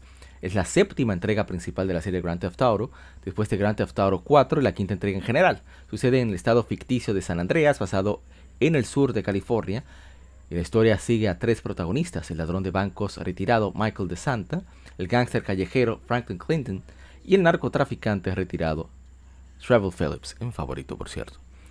El gángster, perdón, eh, con sus intentos de cometer atracos presionados por una agencia corrupta del gobierno y poderosos criminales. El diseño del mundo abierto permite a los jugadores andar libremente por la zona rural de San Andreas y la ciudad ficticia de Los Santos basada en Los Ángeles. Eh, tengo un comentario, dice Jorge Vareta, puede pasar 50 años y seguro Grand Theft Auto 5 estará en PlayStation 8. Muy probable, ¿eh? No se ríe, pero es cierto, es verdad. Estoy jugando Grand Theft Auto Online tratando de entender cómo funciona ese asunto. Me gusta mucho el single player de la saga. Pero bueno. ¿Y qué decir? Yo el juego lo he comprado varias veces, de tanto que me ha gustado el single player. En PlayStation 3 nunca probé online. Y la verdad es que ha sido eh, una experiencia agradable el online también. Eh, divertido, soy yo que no he sabido jugar, no tener el, el arma, etcétera. Yo espero algún día agarrar con un Chilo Cero y jugar, hacer misiones simples, pasar un rato agradable. Y bueno, tenemos comentarios. Así que voy con lo que sigue. Hace 15 años se lanzó en América Sonic Rush Adventure bueno, me que Grand 5. La historia es excelente, el gameplay mejoró muchísimo con respecto a la 4. Eh, no son pesados los vehículos, los personajes son carismáticos, se dejan querer. A mí me encanta Trevor. Cada vez que tú cambias a Trevor, pues está haciendo alguna estupidez.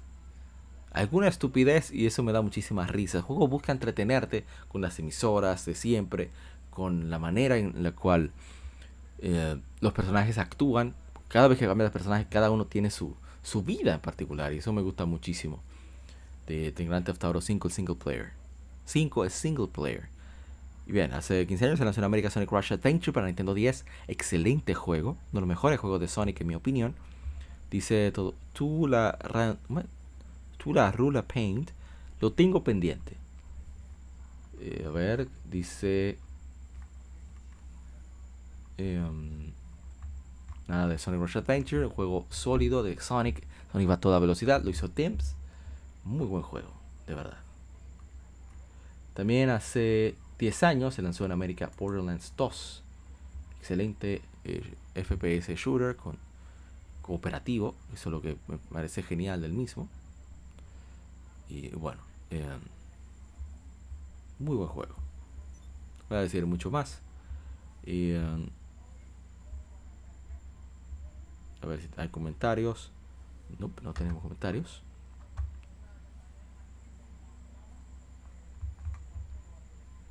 Hace 37, bueno, es una fe de ratas en verdad. Que se había lanzado eh, el 4 de septiembre Ghost and Goblins eh, para arcades. ¿eh?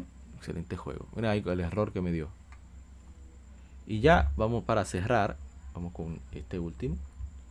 O sea, con broche de oro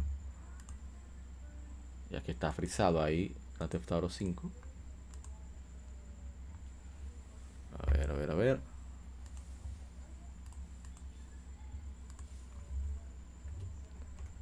Ya para ir cerrando eh, tuve problemas con este también eh así que voy a ponerlo ya cuando está jugable. Que supe qué hacer. Uno de mis juegos favoritos de todos los tiempos Vamos a ponerlo por ahí.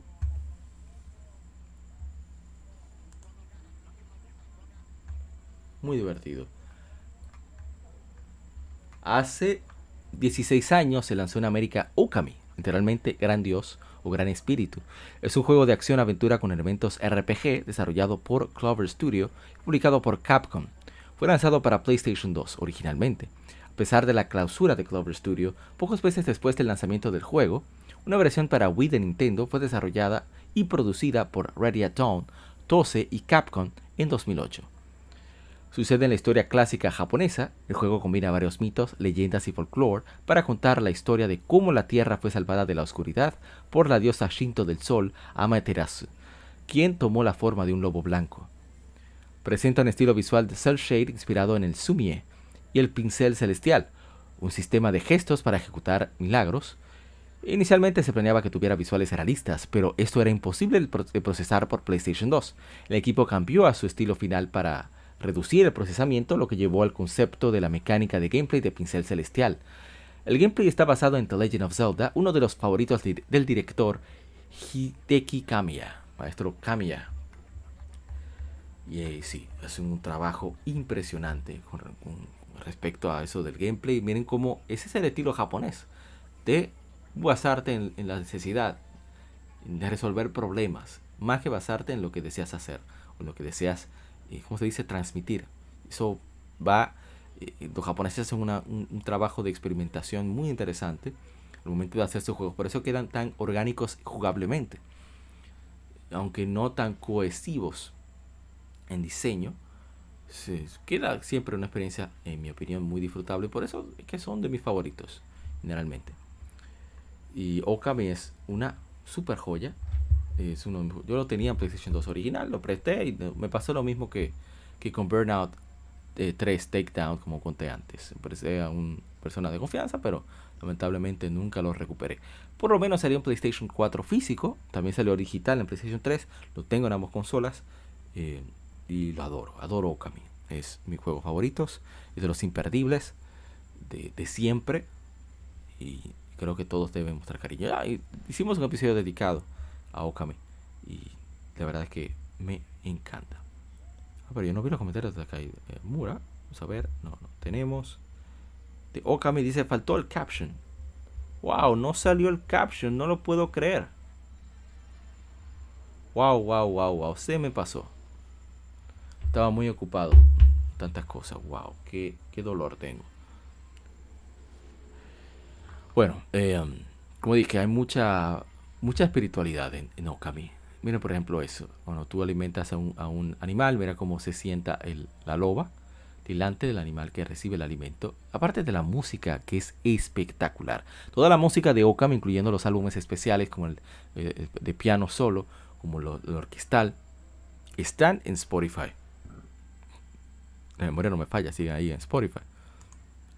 Así que eh, si deseas probarlo, que lo recomiendo mucho, pues digo, escuchar la música, disfrutarlo en algún momento, ahí está en Spotify. Eh, de lo mejor juego de todos los tiempos, un, arte, una visualización, un gameplay sólidos. Eh, qué, qué, gran juegazo. Y bueno, con esto vamos a culminar las Gamefemérides.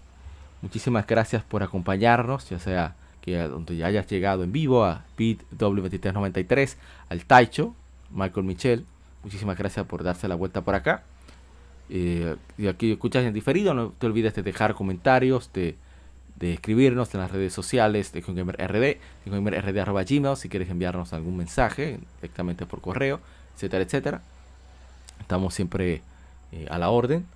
Y bueno, eh, de nuevo mil gracias por, por acompañarnos. Espero que hayas disfrutado de, este podcast, el lado A del número 142. Recuerda que tenemos el lado B donde conversamos con el agente Cobra de Modo 7 Podcast y con mi hermano el conde Wesker, que hablando sobre las tiendas de videojuegos de antaño y de actualidad. Eh, pasamos muy bien, muy divertido comenzar sobre, las tiendas. Así que nos vemos eh, en el número 143, así como en Lectura Gaming. Recuerden cuidarse mucho y que siga el vicio. Bye bye. bye bye no, hasta el lado B.